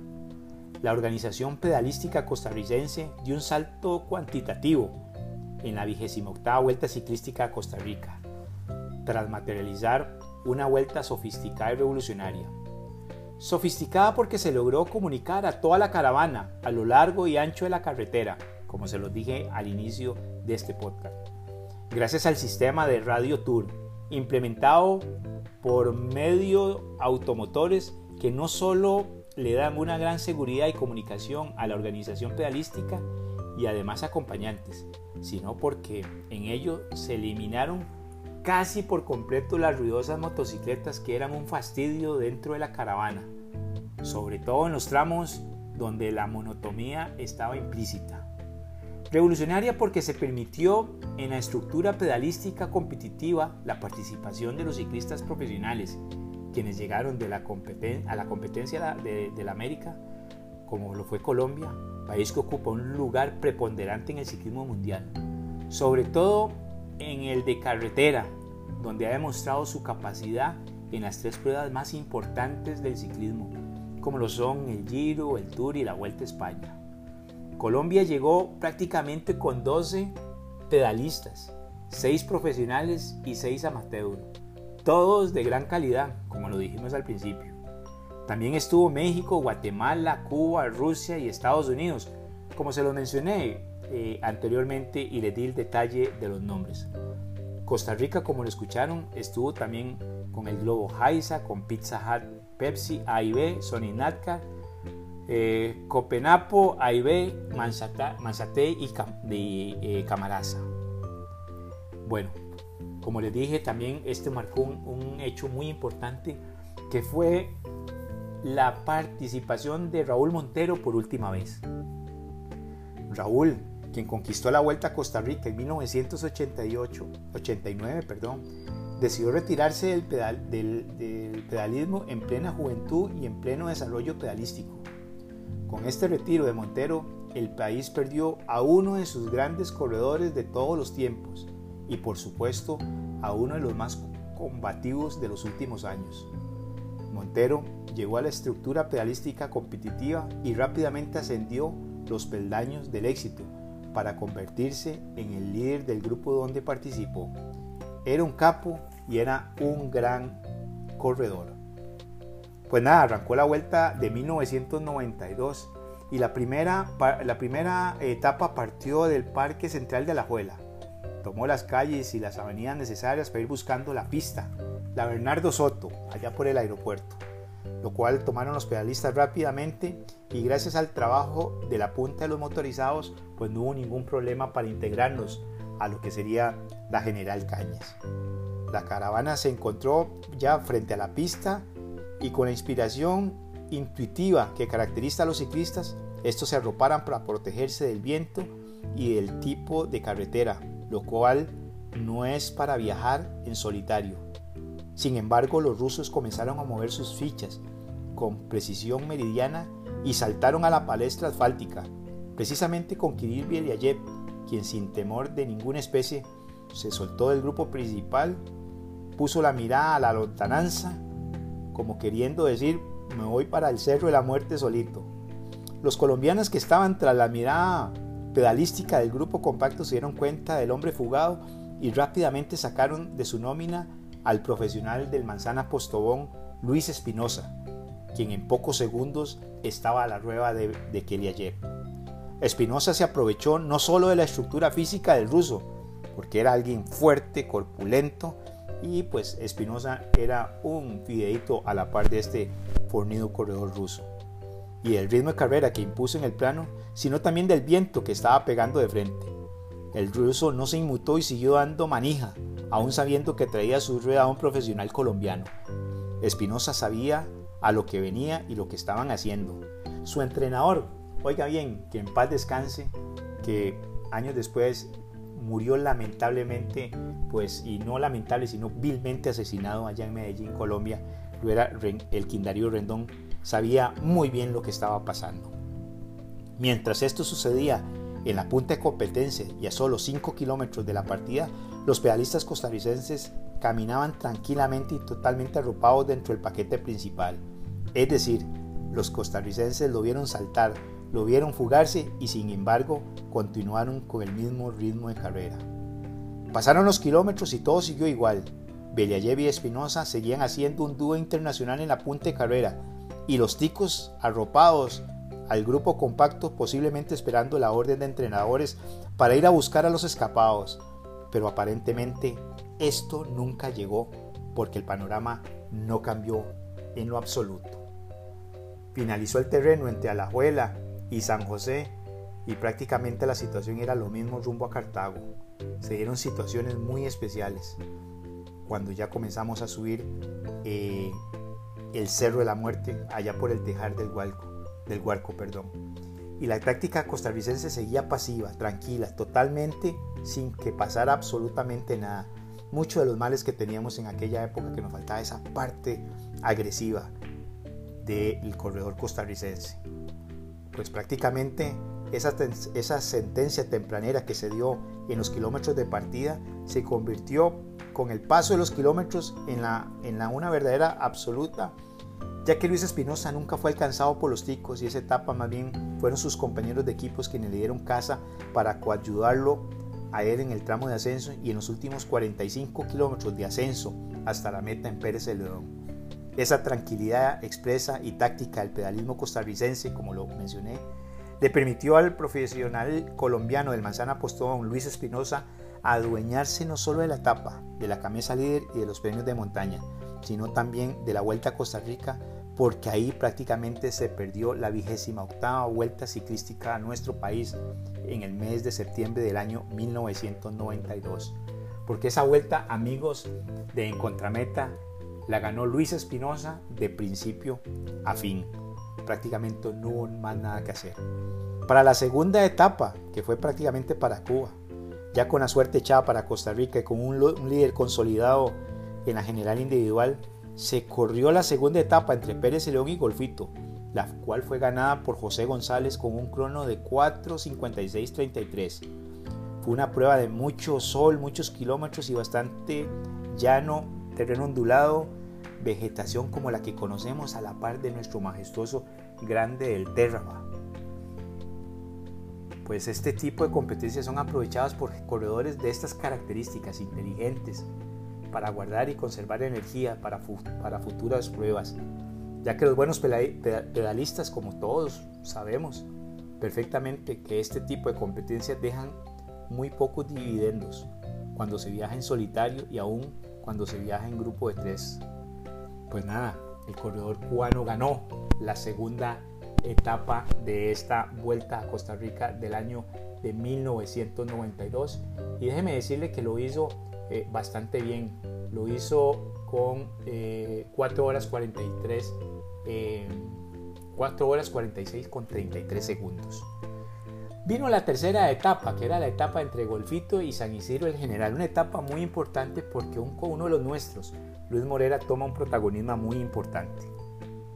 El borbandero de Poaz, como le llamábamos o como lo bautizó nuestro queridísimo amigo Ronnie Sánchez, haría la figura eh, de la etapa entre Golfito y Pérez Celedón, tras realizarse prácticamente una escapada de 200 kilómetros junto con otros dos corredores. Entre ellos iba Daniel Rodríguez, quien colaboró de principio a fin hasta donde la fuerza le dio, con muchos tramos de recorrido con el pedalista Morera. Sin embargo, en la práctica, el corredor de San Pedro de Poás de Alajuela fue el hombre que saltó del grupo puso la mirada, como decía Ronnie Sánchez en su libro En la lontananza, y al ritmo de carrera necesario para sacar minutos y minuto a minuto diferencias importantes. La ventaja pasó rápidamente de 2 a 5 minutos y luego a 8 y 12 y hasta 14 minutos de diferencia. Sin embargo, al final esa considerable ventaja se redujo a solo 2 minutos y fracción como consecuencia directa del trabajo principal donde los cubanos y los colombianos, en trabajo simultáneamente y sincronizados, comenzaron a trabajar para disminuirle la ventaja al corredor de Pizza Hut.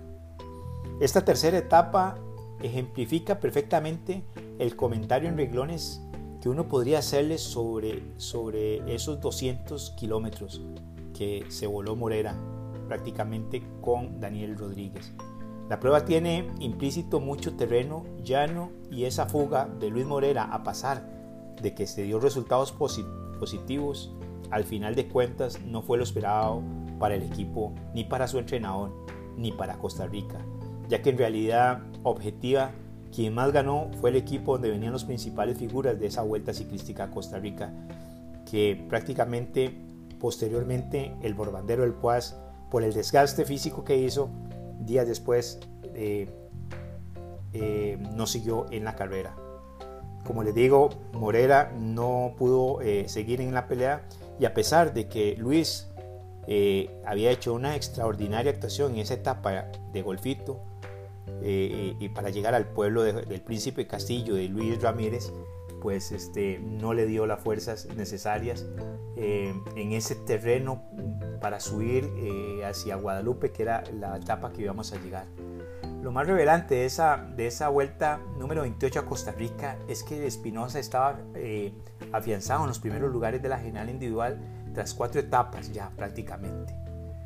Cuando ya podemos decir que en el circuito presidente de la República, eh, Luis Morera, que estaba pactado para 110 kilómetros, eh, Luis Morera, eh, que el circuito, perdón, que gana Eliezer Valdés con 2 horas 21 minutos y 34 segundos, es que Morera prácticamente se retira de la Vuelta Ciclística a Costa Rica.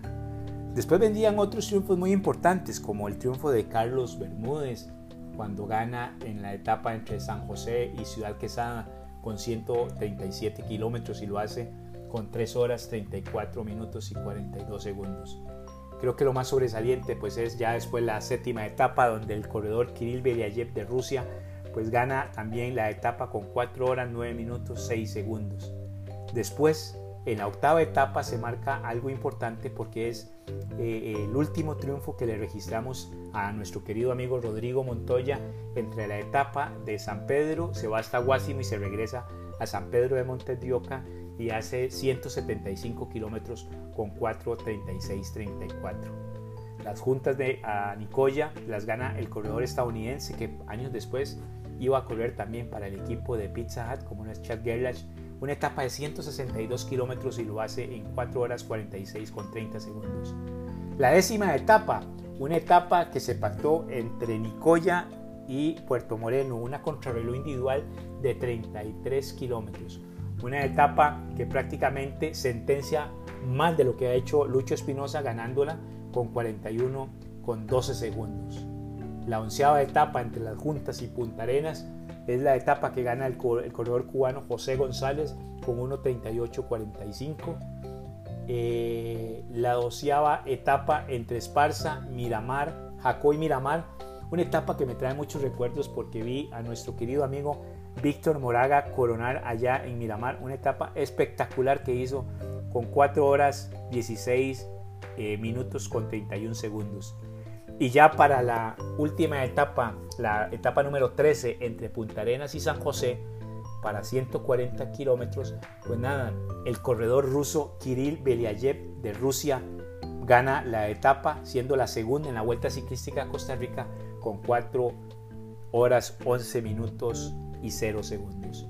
Una Vuelta Ciclística a Costa Rica, como les dije, que marcó grandes, grandes diferencias importantes para el crecimiento deportivo les, voy cerrando para no aburrirlos.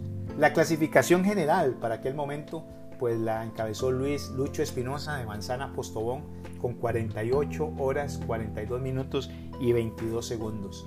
Alberto El Toro Camargo del mismo equipo hace una de las diferencias más cortas, pero yo no las enmarco por ser compañeros de equipo y estar bajo la dirección técnica del Quindarío Rendón, que podría estar manejando muy bien esas diferencias, pues queda a 5 segundos, pero para la historia estará dentro de las diferencias más pequeñas de vuelta ciclística a Costa Rica. La tercera posición, pues Libardo Niño, el múltiple campeón de la Vuelta Colombia, campeón panamericano, también quedó en la tercera posición a 18 segundos. Hernán Patiño del San Colombia a 1.50. Andrés Brenes de Camaraza es el primer costarricense y lo hace con a 3.53. Alexis Villalobos lo hace en la sexta posición del equipo de Pizza Hut Pepsi a 4.15. Carlos Mario Jaramillo en la séptima posición del Manzana Postodón a 4.49. Nuestro querido amigo Raúl Montero del Globo Jaiza a 5.42. Arsenio Chaparro, el refuerzo del equipo Camaraza 6.45 y cerra el top 10 de la vuelta de 1992 de José Luis Vanegas del equipo San Colombia. En la clasificación de la montaña se da lo más importante para mí, Andrés Brenes gana la montaña con 81 puntos, seguido con Luis Espinosa, el campeón de la vuelta con 72 y el Toro Camargo con 40. Esto no es fácil de decirlo porque Andrés estaba enfrentando prácticamente a 12 corredores profesionales que le iban a estar marcando a él para no ganar algo que para los colombianos es una bofetada que les gane la montaña. Y prácticamente en esta vuelta Andrés sacó la casta de los corredores costarricenses, se hizo una extraordinaria vuelta ciclística y les gana la montaña a los corredores de Colombia. Una clasificación, como les digo, que no les gusta mucho perderla, donde se presentan los ciclistas colombianos. En las metas volantes, Kirill Belyayev de Rusia hace 74 puntos, Frank Consuegra y Eliezer Valdés hacen la segunda y tercera posición, 58 y 41 puntos.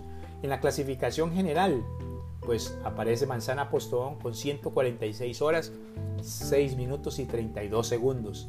Colombia San a 8.32 y lógicamente que el equipo de Manzate, que fue el equipo protagonista de esta vuelta a 21.54. Adrián Víquez es la figura que nace de esta vuelta ciclística a Costa Rica y se adjudica el campeón de los novatos para esta carrera. Eh, un título importante porque un año después él vendría a hacer el relevo y ganar la vuelta ciclística a Costa Rica. Pero esas son historias que se las voy a contar posteriormente. Bueno, para ir cerrando, déjeme decirle que llegaron a Costa Rica una marca de medias espectaculares para la práctica del ciclismo. Me refiero a la marca Elite, que eh, están importando un grupo, una, una amiga muy querida de San Ramón y se la recomiendo 100% para la práctica del ciclismo. Ya la van a estar viendo, la pueden buscar en Instagram como Elite, eh, Elite Socks Costa Rica en, Elite, eh, en Instagram es donde prácticamente podemos ver esta grandísima colección de medias que están importando. También hablarles de Fotomundo, ¿verdad? Si necesitan micrófonos de solapas, cámaras, luces, no dejen de, de, llamar a nuestros amigos de Fotomundo que están deseosos de poderles ayudarles y servirles. Bueno, señores, hoy me extendí un poquito. Esta vuelta que se las trae y que no dejen de olvidarla y para los jóvenes que lo tengan muy claro que para 1992 por nuestras calles estuvieron equipos profesionales de muy renombrado en aquel momento. Una vuelta muy importante que como les dije marcaron cosas como la incorporación de los Radio Tour, como los inflables que se daban en las llegadas y las salidas, el retiro lamentable deportivamente de Raúl Montero, prácticamente le decíamos el adiós a Rodrigo Montoya y el anuncio que nos dio eh, nuestro queridísimo Carlos Palacios eh, de su retiro eh, del ciclismo por una cuestión, una afección cardíaca que tenía en aquel momento. En fin, fue una vuelta muy, muy, muy, muy espectacular que todos la estábamos esperando y la seguimos recordando. Ustedes que nos escuchan y que están pendientes, y máximo la gente que ya peina, peina canas así como yo, o no tenemos un poquito de pelo como yo, eh, nos acordamos muy bien de esta, de esta extraordinaria vuelta ciclística a Costa Rica. Señores, muchísimas gracias por acompañarme. Ustedes estuvieron en Contrameta, el podcast atemporal del ciclismo costarricense. Un abrazo y nos estamos viendo.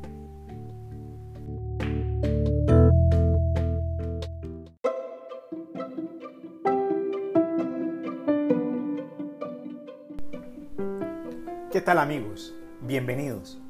Ustedes están en Contrameta, el podcast atemporal del ciclismo costarricense. Y como siempre les digo, bienvenidos nuevamente a esta cita que hacemos para hablar un poco sobre el ciclismo costarricense y esas historias que se nos han quedado por ahí entrelazadas. Hoy quiero hacerle una invitación muy especial a todos los jóvenes que posiblemente no se acuerden ni hayan escuchado de la Vuelta Ciclística de 1992. Una vuelta que ha sido muy importante por muchos aspectos que vamos a entrar a analizar durante esto, más o menos 40 minutos que vamos a estar hablando sobre, sobre esta Vuelta Ciclística a Costa Rica. Y digo por qué, porque fueron varios aspectos muy importantes que se marcaron. Creo que el más importante para mí en algún momento dado fue cuando dejamos aquellas ruidosas motocicletas que durante muchos años nos acompañaban y sí, jóvenes, durante muchos años el acompañamiento lo hacíamos en, motocicletas. Y para los que anduvimos detrás de los ciclistas eh, en una vuelta ciclística, no se imaginan cómo terminaban nuestras lumbares y nuestros riñones después de, pasar eh, horas y horas sentados en la, motocicleta eh, con aros, con ánforas y con muchas situaciones que se presentaban, el frío, el calor, los descensos era muy complicado. Pero prácticamente a partir de 1992 entramos en una era muy importante del ciclismo costarricense. Una visión muy importante que le dio don José Antonio Herrero al ciclismo y fue prácticamente copiar algunos aspectos importantes que se venían dando fundamentalmente en Europa y en Colombia. Se había ido primero que todo a Colombia a ver algunos aspectos importantes de organización de la carrera, como los toldos, como los podium, como los inflables pero fundamentalmente se dio algo muy importante para 1992 y fue que se introdujo por primera vez el Radio Tour en una carrera a Costa Rica. Se adquirieron equipos importantes para que todos en la caravana, y cuando digo todos, hasta la ambulancia que iba adelante y atrás, estuviera en armonía y en sincronización con la carrera que se estaba desarrollando.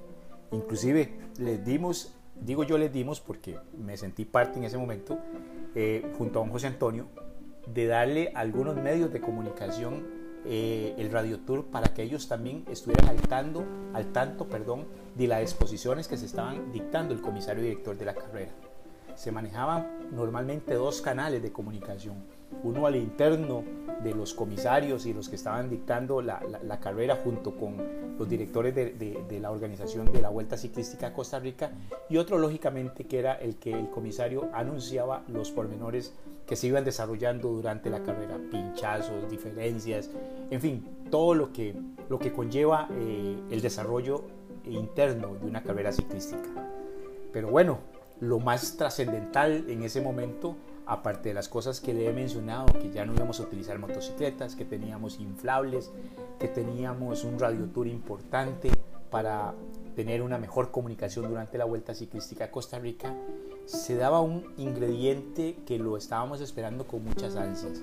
¿Y cuál era?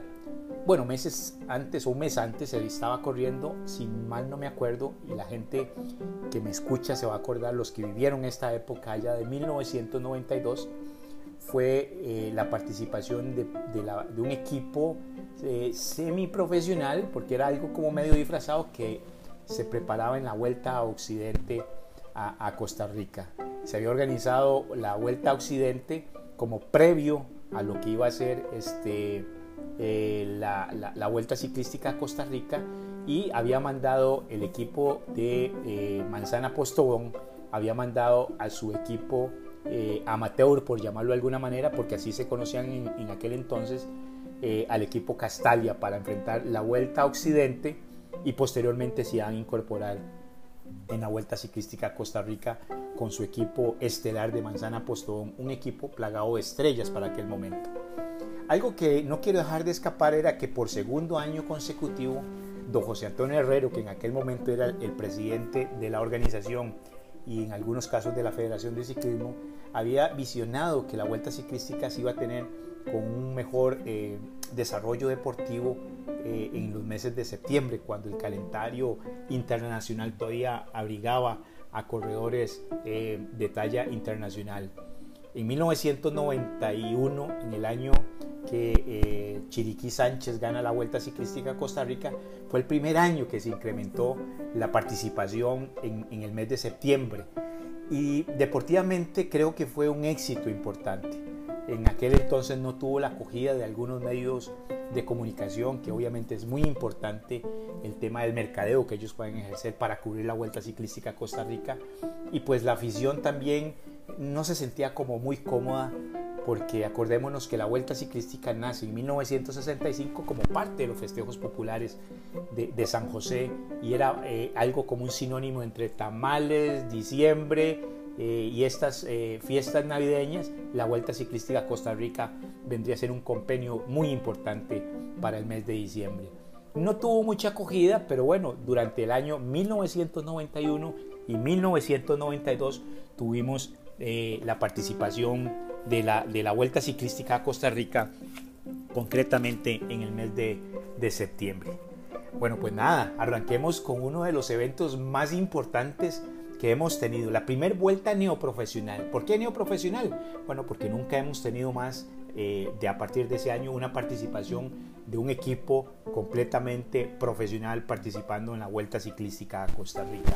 Eso entre muchos corredores que ya vamos a comenzar a, a, mencionar poco a poco porque muchos de los nombres se les van a hacer muy familiares en este compenio de estrellas ciclísticas que durante 1992 estuvieron participando.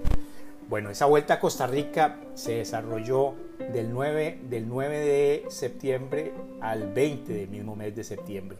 Una vuelta que fue pactada para 13 etapas. 13 etapas con características muy similares a las que tenemos ahora, con diferencia que ahora por reglamentación pues solamente tenemos 10 etapas, que es lo que nos permiten en carreras 2.2 realizar. Bueno, pues nada, la primera etapa se pactó para el 9 del 9 del 92 entre Alajuela y San Isidro del General, 158 kilómetros. La segunda etapa se pactó para Pérez Celedón Golfito con 207 kilómetros. La tercera etapa fue cuando nos regresamos de Golfito a San Isidro en general. Una etapa que trae mucha historia con un corredor muy querido, ex ganador de Vuelta Ciclística Costa Rica, que ya les vamos a adelantar. Esa etapa tuvo los mismos 207 kilómetros. Después hicimos el regreso de la zona sur hacia San José, pero con meta final en Guadalupe, allá en el cantón de Goicoechea. Eh, la etapa número 5 se pactó para 110 kilómetros y fue el circuito presidente que se desarrolló en el lado de la sabana. La sexta etapa fue entre San José y Ciudad Quesada y fueron 137 kilómetros. La séptima etapa entre Ciudad Quesada y San Ramón, la cuna de los poetas nuestros en Costa Rica.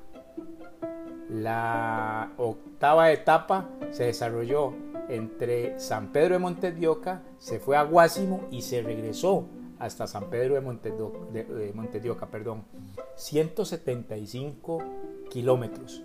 Una etapa que es muy recordada por un ciclista emblemático costarricense que prácticamente es cuando se va despidiendo del ciclismo competitivo y se dedica hasta el día de hoy a dirigir ciclistas. Ya vamos a hablar de, de quién ganó esa etapa. La novena etapa fue para las juntas de Avangares hacia Nicoya. Obviamente fueron 162 kilómetros porque nos fuimos por el lado por el lado de Liberia, perdón. La décima etapa la consigue el corredor, ya le vamos a hablar quiénes ganaron, le estamos hablando sobre quién, el recorrido de las etapas. Es que esta tosecita me ha afectado un poquito y me desvía un poco la concentración. La décima etapa fue una contrarreloj individual entre Nicoya y Puerto Moreno. Acordémonos que para aquel entonces no existía el puente de la amistad y teníamos que hacer pues un traslado eh, en, la, famosa eh, barca, por llamarlo en algún momento, que se daba entre Puerto Moreno y hacia el otro lado de las juntas de Avangares, que se iba a hacer una etapa ese mismo día. Se hacían dos etapas. Como les decía, la onceava etapa el mismo día era una etapa muy corta, pero salía desde las juntas eh, de Avangares y, llegábamos a eh, Punta Arenas. La doceava etapa era, una etapa era la etapa entre Esparza, Jacó y terminábamos en Miramar. Una etapa también muy recordada para un corredor que quiero muchísimo, que ya vamos a hablar de los ganadores de las etapas. Y la última etapa se hizo entre el 20 de septiembre de 1992 entre Punta Arenas y San José para 140 kilómetros. Ya se van acordando los que tienen en memoria de 1992 de este tipo de, de, carrera que se desarrolló para aquel, para año. Bueno, fueron, como les dije, una vuelta muy esperada y los equipos pues costarricenses estábamos muy deseosos de ver qué nos podía aportar este equipo profesional que ya los escuchábamos, los que estábamos metidos en ciclismo, pues ganar algunas cosas importantes, como algunos corredores que traían eh, algunos equipos que ya habían ganado en España, en Francia, en el clásico RCN, en fin, es una vuelta muy, muy, muy interesante. Vamos a empezar por recordarles quiénes participaron en 1992 en la Vuelta Neoprofesional de Costa Rica. Para ese año, como les dije desde el principio, la expectativa era por Manzana Postobón. El equipo que eh, venía a hacer las cosas muy bien en el Tour de Francia, en el Giro de Italia, en el Tour del Avenir, en el Porvenir, en tantas carreras europeas y donde el ciclismo colombiano estaba exportando grandes corredores como equipos, no solo el Postobón, sino para aquel entonces estaba Pony Malta, estaba Café de Colombia, estaba Manzana Postobón, estaban varios equipos participando en la élite mundial de ciclismo. Y aquí vinieron uno de los mejores corredores que tenían ese equipo. Bueno, arranquemos. Lo encabezaba Luis Espinosa, un corredor con un palmarés que lo traía por ahí, como decían los franceses, un le caché, un gallo tapado, pero que tenía unas condiciones muy importantes. Alberto el Toro Camargo, un corredor que con solo mencionarlo hasta nos asustaba porque sabíamos que había ganado etapas en el Tour del Avenir, en el Clásico RCN, en la Vuelta a Colombia y venía con un palmarés muy importante para afrontar la Vuelta a Costa Rica. Me acuerdo que yo lo daba por ganador de la Vuelta Ciclística a Costa Rica para aquel entonces. También traían a un ex ganador de Vuelta Ciclística, Efraín Rico. Efraín que en 1988 eh, fue el que ganó la Vuelta Ciclística a Costa Rica. Tuve eh, la posibilidad de trabajar junto con con Marquitos Ravelo, con Efraín, con Federico Muñoz, con Jorge León Otálvaro y con Héctor Betancourt. Toda la memoria no me falla. Eh, participamos en la Vuelta Ciclística a Costa Rica y ganamos con Efraín Rico. También venía el actual técnico de la selección eh, de ciclismo de ruta de, Colombia, Carlos Manuel, eh, Carlos Mario Jaramillo. Carlos Mario que también pues traía un palmarés muy importante en vueltas a Colombia y en Europa y pues prácticamente venía a Costa Rica con este excelente equipo. Carlos Mario que años después inclusive hace familia con uno de los grandes técnicos colombianos como lo es Raúl Mesa, se casa con una hija y lógicamente la familia ciclística Mesa Jaramillo o Jaramillo Mesa crece bastante grande. Otro corredor que fue muy importante, que fue Gerardo Moncada, que traía un currículo muy importante y cerraba este poderoso equipo Fabio León Jaramillo, que bueno, eh, tiene mucha historia en el ciclismo colombiano. Por otro lado, como les mencioné anteriormente, también estaba participando acá en, en Costa Rica desde la Vuelta a Occidente y se habían quedado allá en San Ramón hospedados y entrenando y preparando un equipo que también pudo haber ganado la Vuelta Ciclística, pero cumplía funciones muy importantes para el equipo de Manzana Postobón, que eran sus amateurs. Ojo, me acuerdo, voy a hacer un paréntesis, porque en 1989, estando yo en Colombia, eh, el equipo amateur le gana la vuelta ciclística a los profesionales con Oliverio Rincón y se la gana precisamente a Carlos Mario Jaramillo, ese que, que les mencioné anteriormente. O sea que el equipo eh, Castalia que había venido acá, que se conocía como San Colombia por cuestiones de, patrocinio, eh, no era ningún desconocido. Ojo los nombres, Libardo Niño, Henry Nova, Hernán Patiño, que en paz descanse, Hernán que lamentablemente tuvo aquel terrible accidente con el equipo de Manzana Postobón allá en Manizales donde muere eh, varios corredores, entre ellos pues Hernán Patiño, que años después, el año siguiente o años anteriores había corrido con el, equipo RCA en Costa Rica y había ganado la montaña. No nos detengamos. José Luis Vanegas, que es un viejo conocido para el ciclismo costarricense. Julio César Rangel, mi querido Popeye, ya venía haciendo las cosas desde hace tiempo con este equipo, todavía no se había integrado a lo que fue su casa durante muchos años en Costa Rica.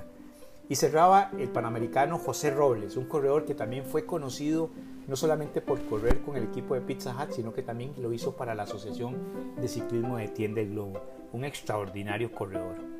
También vamos a iniciar con eh, algunos equipos nacionales. Este equipo que les voy a mencionar, mis respetos, porque era un equipo que venía de ganar dos vueltas ciclísticas a Costa Rica, como lo fue en el año 90 y en el 91, y se armó con la estructura que siempre manejó con alguna gente que incorporaba jóvenes, ya les voy a mencionar quién, pero que venía a darle la, pelea. Y en el tanto, creo que fue el equipo costarricense que se le enfrentó de tú a tú. Y voy a mencionar aspectos muy interesantes que se dieron en esa carrera, por el cual le tengo una admiración importante eh, como ciclista Andrés Brenes a enfrentárseles en la montaña y al final de la carrera ganárseles esta clasificación a estos poderosos ciclistas colombianos. Pero eso es un tema que vamos a hablar más adelante como les decía, Camaraza. Camaraza venía con Andrés Brenes, que venía a estar en un momento muy importante en su carrera deportiva, pese a que no había ganado Vuelta Ciclística a Costa Rica y que tal vez pudo haber ganado la Vuelta del 1990 e inclusive la del 91. En el 92 venía encabezando este equipo, pero las tenía muy difíciles, pero se había preparado muy bien. Igualmente este equipo se había eh, contratado los servicios de algunos corredores eh, eh, extranjeros para que pudieran ayudarlos en conquistar la vuelta, como lo fue Arsenio Chaparro. También estaba Chiriquí Sánchez, que había ganado la vuelta anterior a Costa Rica. Tenían a Luis Ovidio Vargas, que era pues la locomotora, como le decíamos nosotros, un gregario de lujo para tener en cualquier equipo. Y déjenme decirles que para mí sigue siendo, si no el mejor, uno de los mejores gregarios que hemos tenido en la historia del ciclismo costarricense. José Vega, pero no se confundan con el José Vega actual, el campeón de campeones de las metas volantes a Costa Rica. Estoy hablándole de su papá, de Cachí, que era parte de ese equipo de Camaraza que participaba en 1992. También estaba Martín Pereira, Martincito, el orgullo de Turrialba, que era parte del equipo de Camaraza que cerraba eh, eh, los seis que participaban en esta vuelta ciclística a Costa Rica.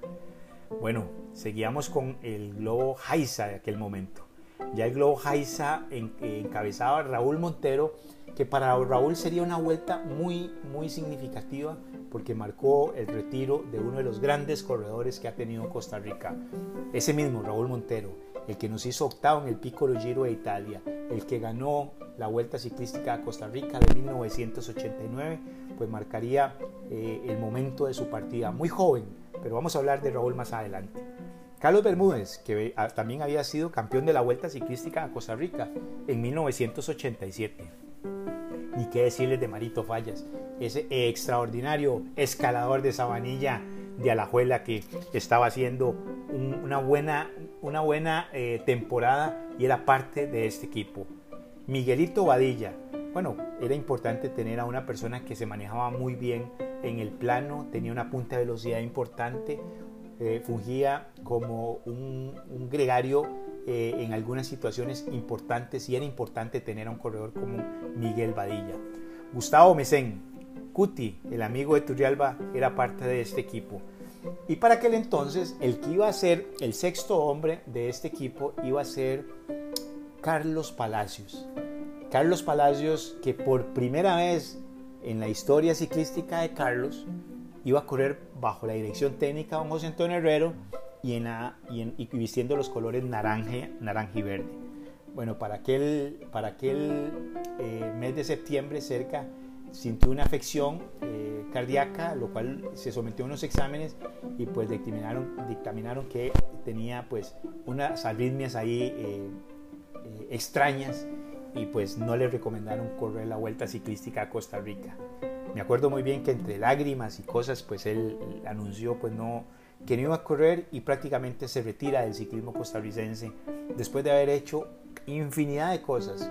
Vamos a tener un programa de Carlos Palacios en algún momento porque, porque Carlos es de los corredores que marcaron la historia del ciclismo costarricense.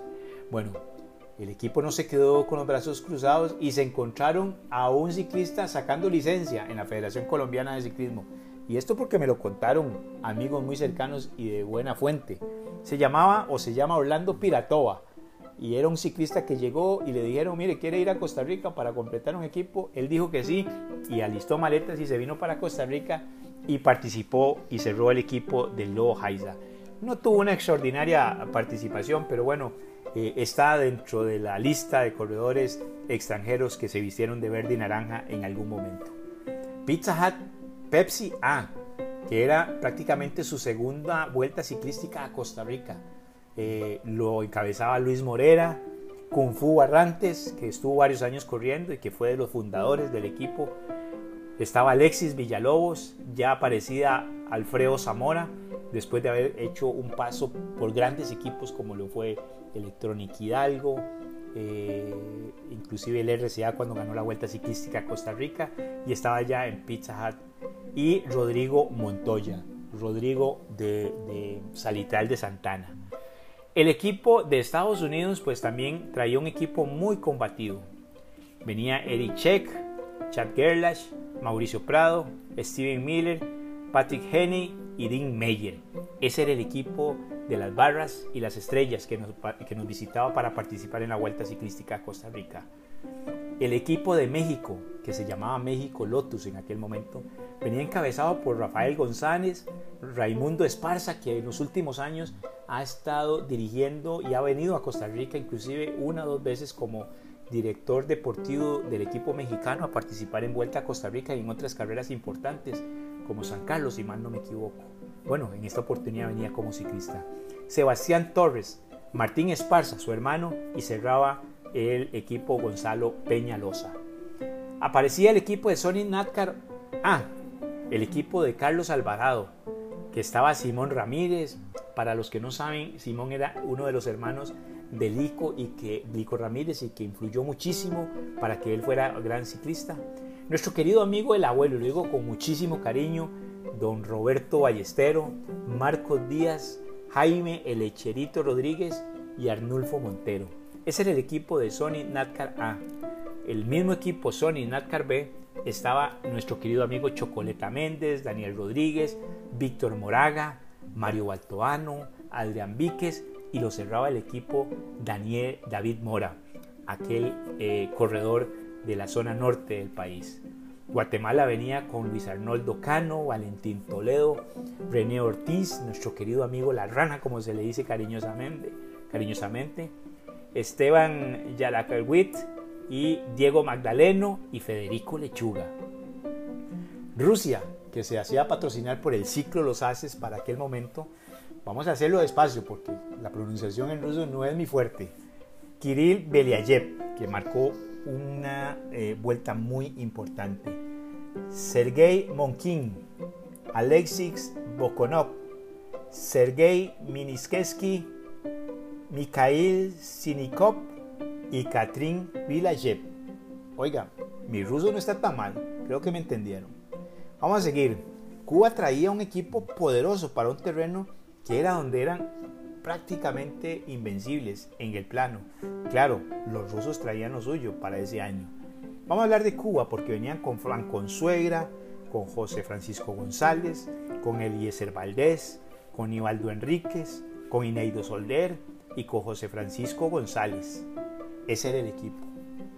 Y para cerrar las participaciones de los equipos en la vuelta de 1992, el equipo de Pizza Hut inscribía para aquel entonces a nuestro querido amigo Lauren Jiménez, al cual le mandamos un fuerte abrazo a los Estados Unidos, donde eh, sé que nos escucha, está pendiente de los podcasts de En Contrameta y le mandamos un fuerte saludo. Pues nada, para 1992 el hombre no quiso quedarse fuera, se vino y eh, se inscribió con el equipo de Pizza Hut B, que lo encabezaba eh, Lawrence Jiménez, Marvin Dual, Carlos Vargas y tenían a una pregunta que le hice a nuestro amigo Marco Rodríguez hace días, el tronco, sobre un mexicano que participó que se llamaba Luis Mative de nacionalidad mexicana. Bueno, prácticamente con ese equipo, estos equipos, perdón, se arrancó la vuelta ciclística del año 92. Vamos a hacer una serie de, menciones que en su libro Don Ronnie Sánchez nos hacía sobre esta vuelta que fue tan importante. Y vamos a decir lo siguiente. La Vuelta 28 fue sofisticada y revolucionaria. La organización pedalística costarricense dio un salto cuantitativo en la 28 Vuelta Ciclística a Costa Rica, tras materializar una vuelta sofisticada y revolucionaria. Sofisticada porque se logró comunicar a toda la caravana a lo largo y ancho de la carretera, como se los dije al inicio de este podcast.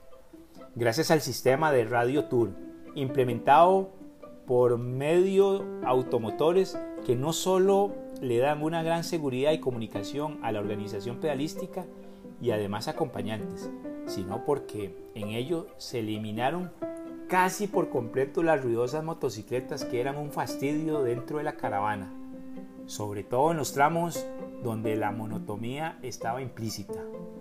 Revolucionaria porque se permitió en la estructura pedalística competitiva la participación de los ciclistas profesionales, quienes llegaron de la a la competencia de, la América, como lo fue Colombia, país que ocupa un lugar preponderante en el ciclismo mundial, sobre todo en el de carretera, donde ha demostrado su capacidad en las tres pruebas más importantes del ciclismo, como lo son el Giro, el Tour y la Vuelta a España. Colombia llegó prácticamente con 12 pedalistas, 6 profesionales y 6 amateurs, todos de gran calidad, como lo dijimos al principio. También estuvo México, Guatemala, Cuba, Rusia y Estados Unidos, como se lo mencioné eh, anteriormente y le di el detalle de los nombres. Costa Rica, como lo escucharon, estuvo también con el Globo Haisa, con Pizza Hut, Pepsi, AIB, Sony Natcar, eh, Copenapo, AIB, Manzate y de eh, Camaraza. Bueno, como les dije, también este marcó un, hecho muy importante que fue la participación de Raúl Montero por última vez. Raúl, quien conquistó la Vuelta a Costa Rica en 1988, 89, perdón, decidió retirarse del pedalismo en plena juventud y en pleno desarrollo pedalístico. Con este retiro de Montero, el país perdió a uno de sus grandes corredores de todos los tiempos y por supuesto a uno de los más combativos de los últimos años. Montero llegó a la estructura pedalística competitiva y rápidamente ascendió los peldaños del éxito, para convertirse en el líder del grupo donde participó. Era un capo y era un gran corredor. Pues nada, arrancó la vuelta de 1992 y la primera, la primera etapa partió del Parque Central de Alajuela. Tomó las calles y las avenidas necesarias para ir buscando la pista, la Bernardo Soto, allá por el aeropuerto, lo cual tomaron los pedalistas rápidamente y gracias al trabajo de la punta de los motorizados, pues no hubo ningún problema para integrarnos a lo que sería la General Cañas. La caravana se encontró ya frente a la pista y con la inspiración intuitiva que caracteriza a los ciclistas, estos se arroparan para protegerse del viento y del tipo de carretera, lo cual no es para viajar en solitario.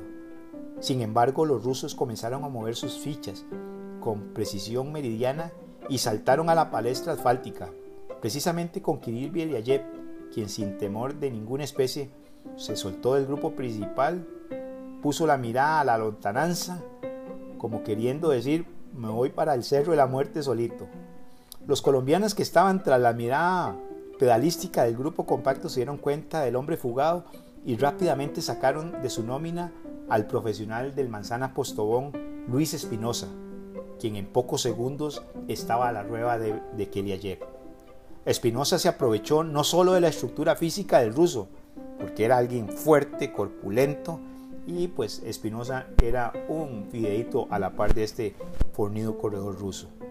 Y el ritmo de carrera que impuso en el plano, sino también del viento que estaba pegando de frente.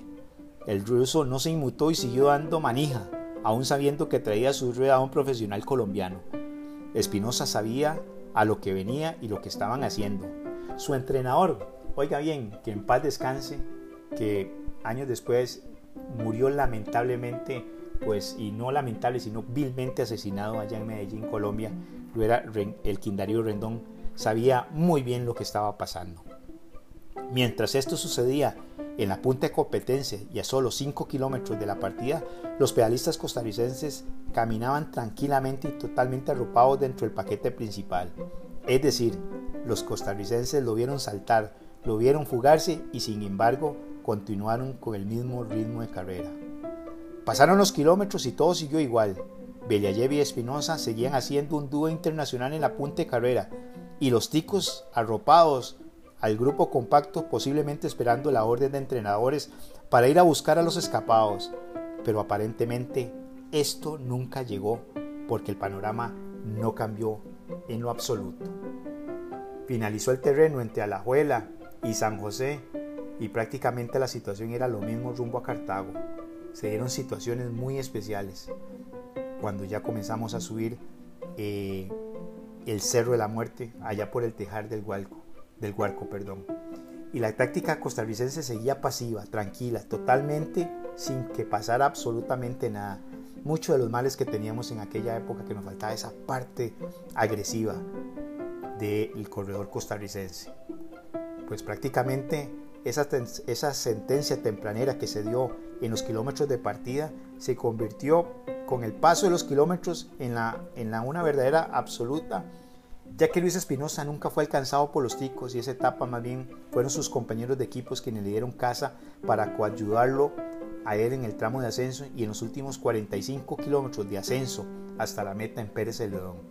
Esa tranquilidad expresa y táctica del pedalismo costarricense, como lo mencioné, le permitió al profesional colombiano del Manzana Postón, Luis Espinosa, adueñarse no solo de la etapa, de la camisa líder y de los premios de montaña, sino también de la Vuelta a Costa Rica, porque ahí prácticamente se perdió la vigésima octava vuelta ciclística a nuestro país en el mes de septiembre del año 1992. Porque esa vuelta, amigos de En Contrameta, la ganó Luis Espinosa de principio a fin. Prácticamente no hubo más nada que hacer.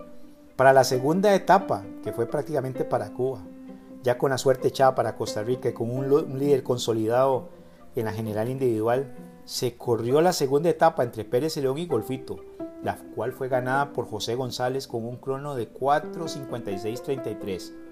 Fue una prueba de mucho sol, muchos kilómetros y bastante llano, terreno ondulado, vegetación como la que conocemos a la par de nuestro majestuoso grande del Terraba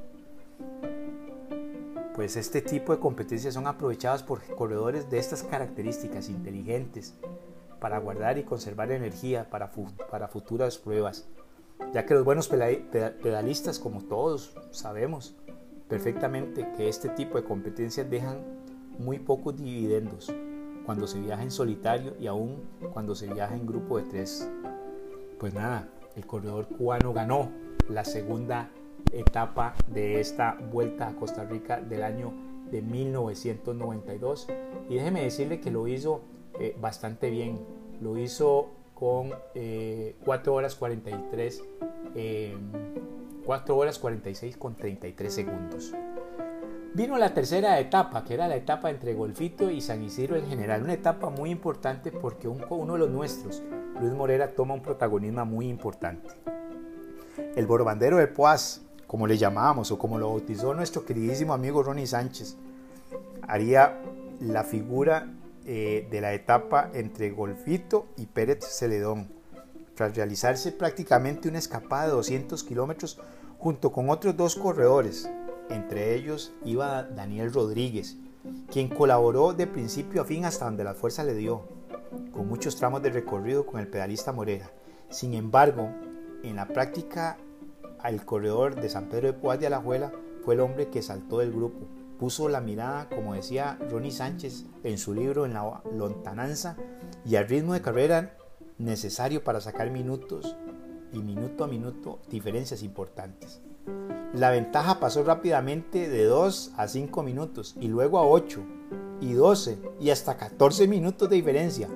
Sin embargo, al final esa considerable ventaja se redujo a solo dos minutos y fracción como consecuencia directa del trabajo principal donde los cubanos y los colombianos, en trabajo simultáneamente y sincronizados, comenzaron a trabajar para disminuirle la ventaja al corredor de Pizza Hut. Esta tercera etapa ejemplifica perfectamente el comentario en reglones que uno podría hacerle sobre, sobre esos 200 kilómetros que se voló Morera prácticamente con Daniel Rodríguez. La prueba tiene implícito mucho terreno llano y esa fuga de Luis Morera a pasar de que se dio resultados positivos, al final de cuentas no fue lo esperado para el equipo, ni para su entrenador, ni para Costa Rica, ya que en realidad objetiva quien más ganó fue el equipo donde venían las principales figuras de esa vuelta ciclística a Costa Rica, que prácticamente posteriormente el borbandero del Puaz por el desgaste físico que hizo, días después eh, eh, no siguió en la carrera. Como les digo, Morera no pudo eh, seguir en la pelea y a pesar de que Luis había hecho una extraordinaria actuación en esa etapa de golfito y para llegar al pueblo del príncipe Castillo de Luis Ramírez, pues este, no le dio las fuerzas necesarias eh, en ese terreno para subir eh, hacia Guadalupe, que era la etapa que íbamos a llegar.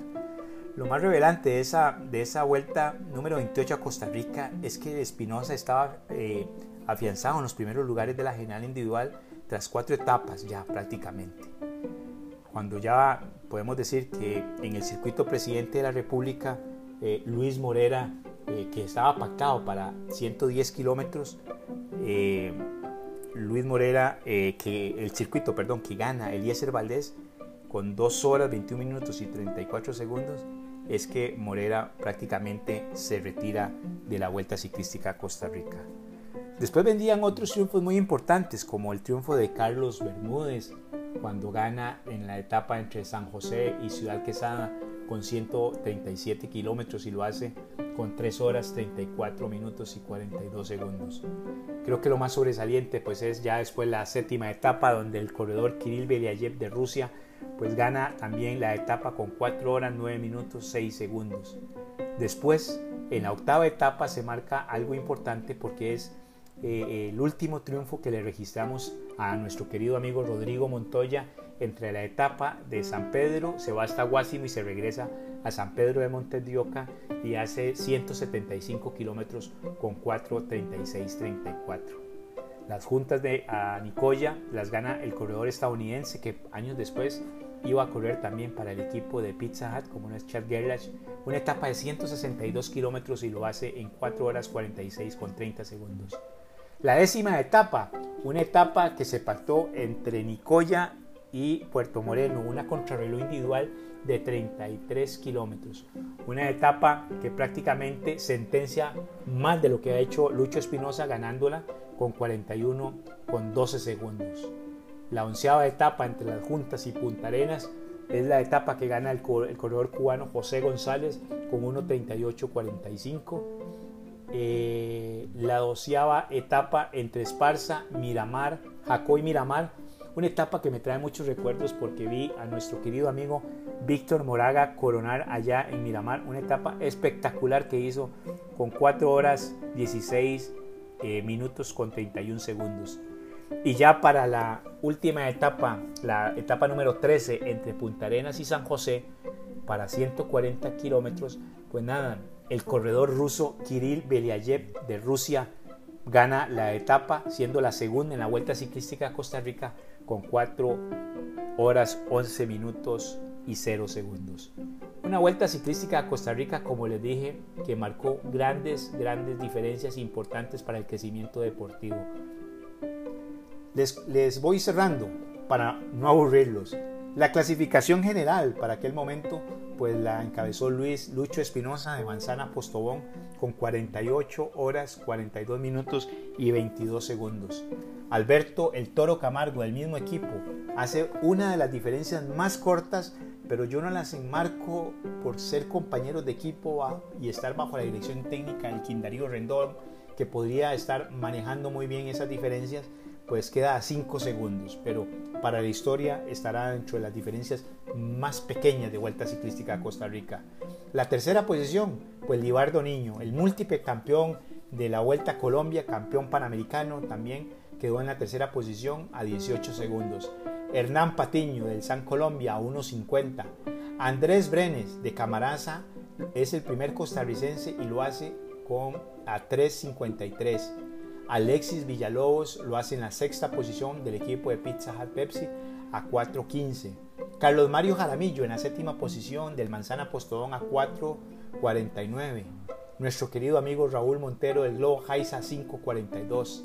Arsenio Chaparro, el refuerzo del equipo Camaraza 6.45 y cerra el top 10 de la vuelta de 1992 eh, José Luis Vanegas del equipo San Colombia.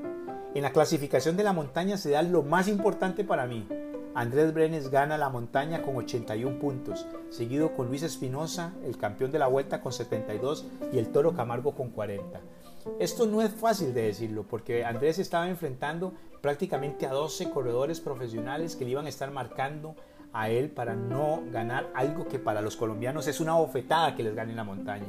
Y prácticamente en esta vuelta Andrés sacó la casta de los corredores costarricenses se hizo una extraordinaria vuelta ciclística y les gana la montaña a los corredores de Colombia. Una clasificación, como les digo, que no les gusta mucho perderla donde se presentan los ciclistas colombianos.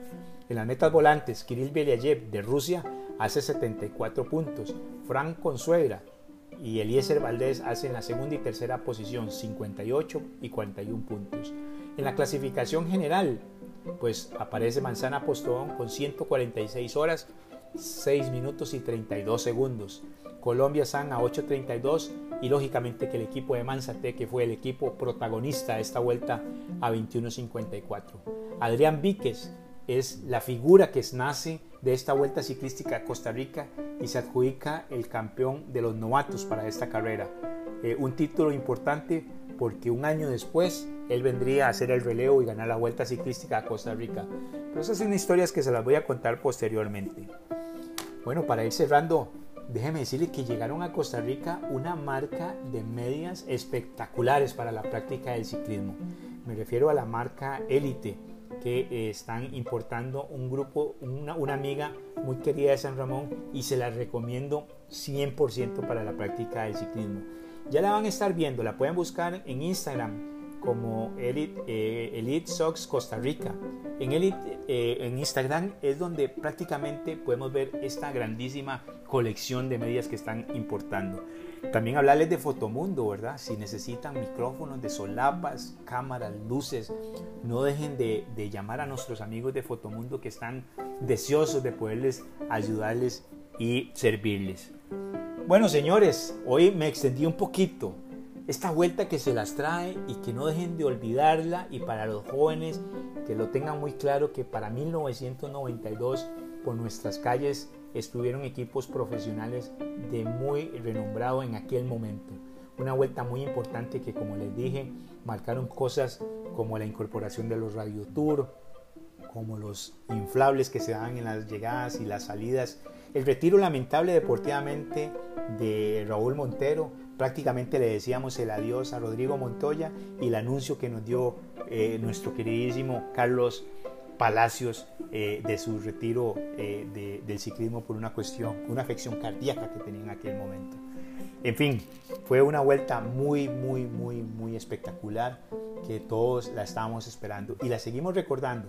Ustedes que nos escuchan y que están pendientes, y máximo la gente que ya peina, peina canas así como yo, o no tenemos un poquito de pelo como yo, eh, nos acordamos muy bien de esta, de esta extraordinaria vuelta ciclística a Costa Rica.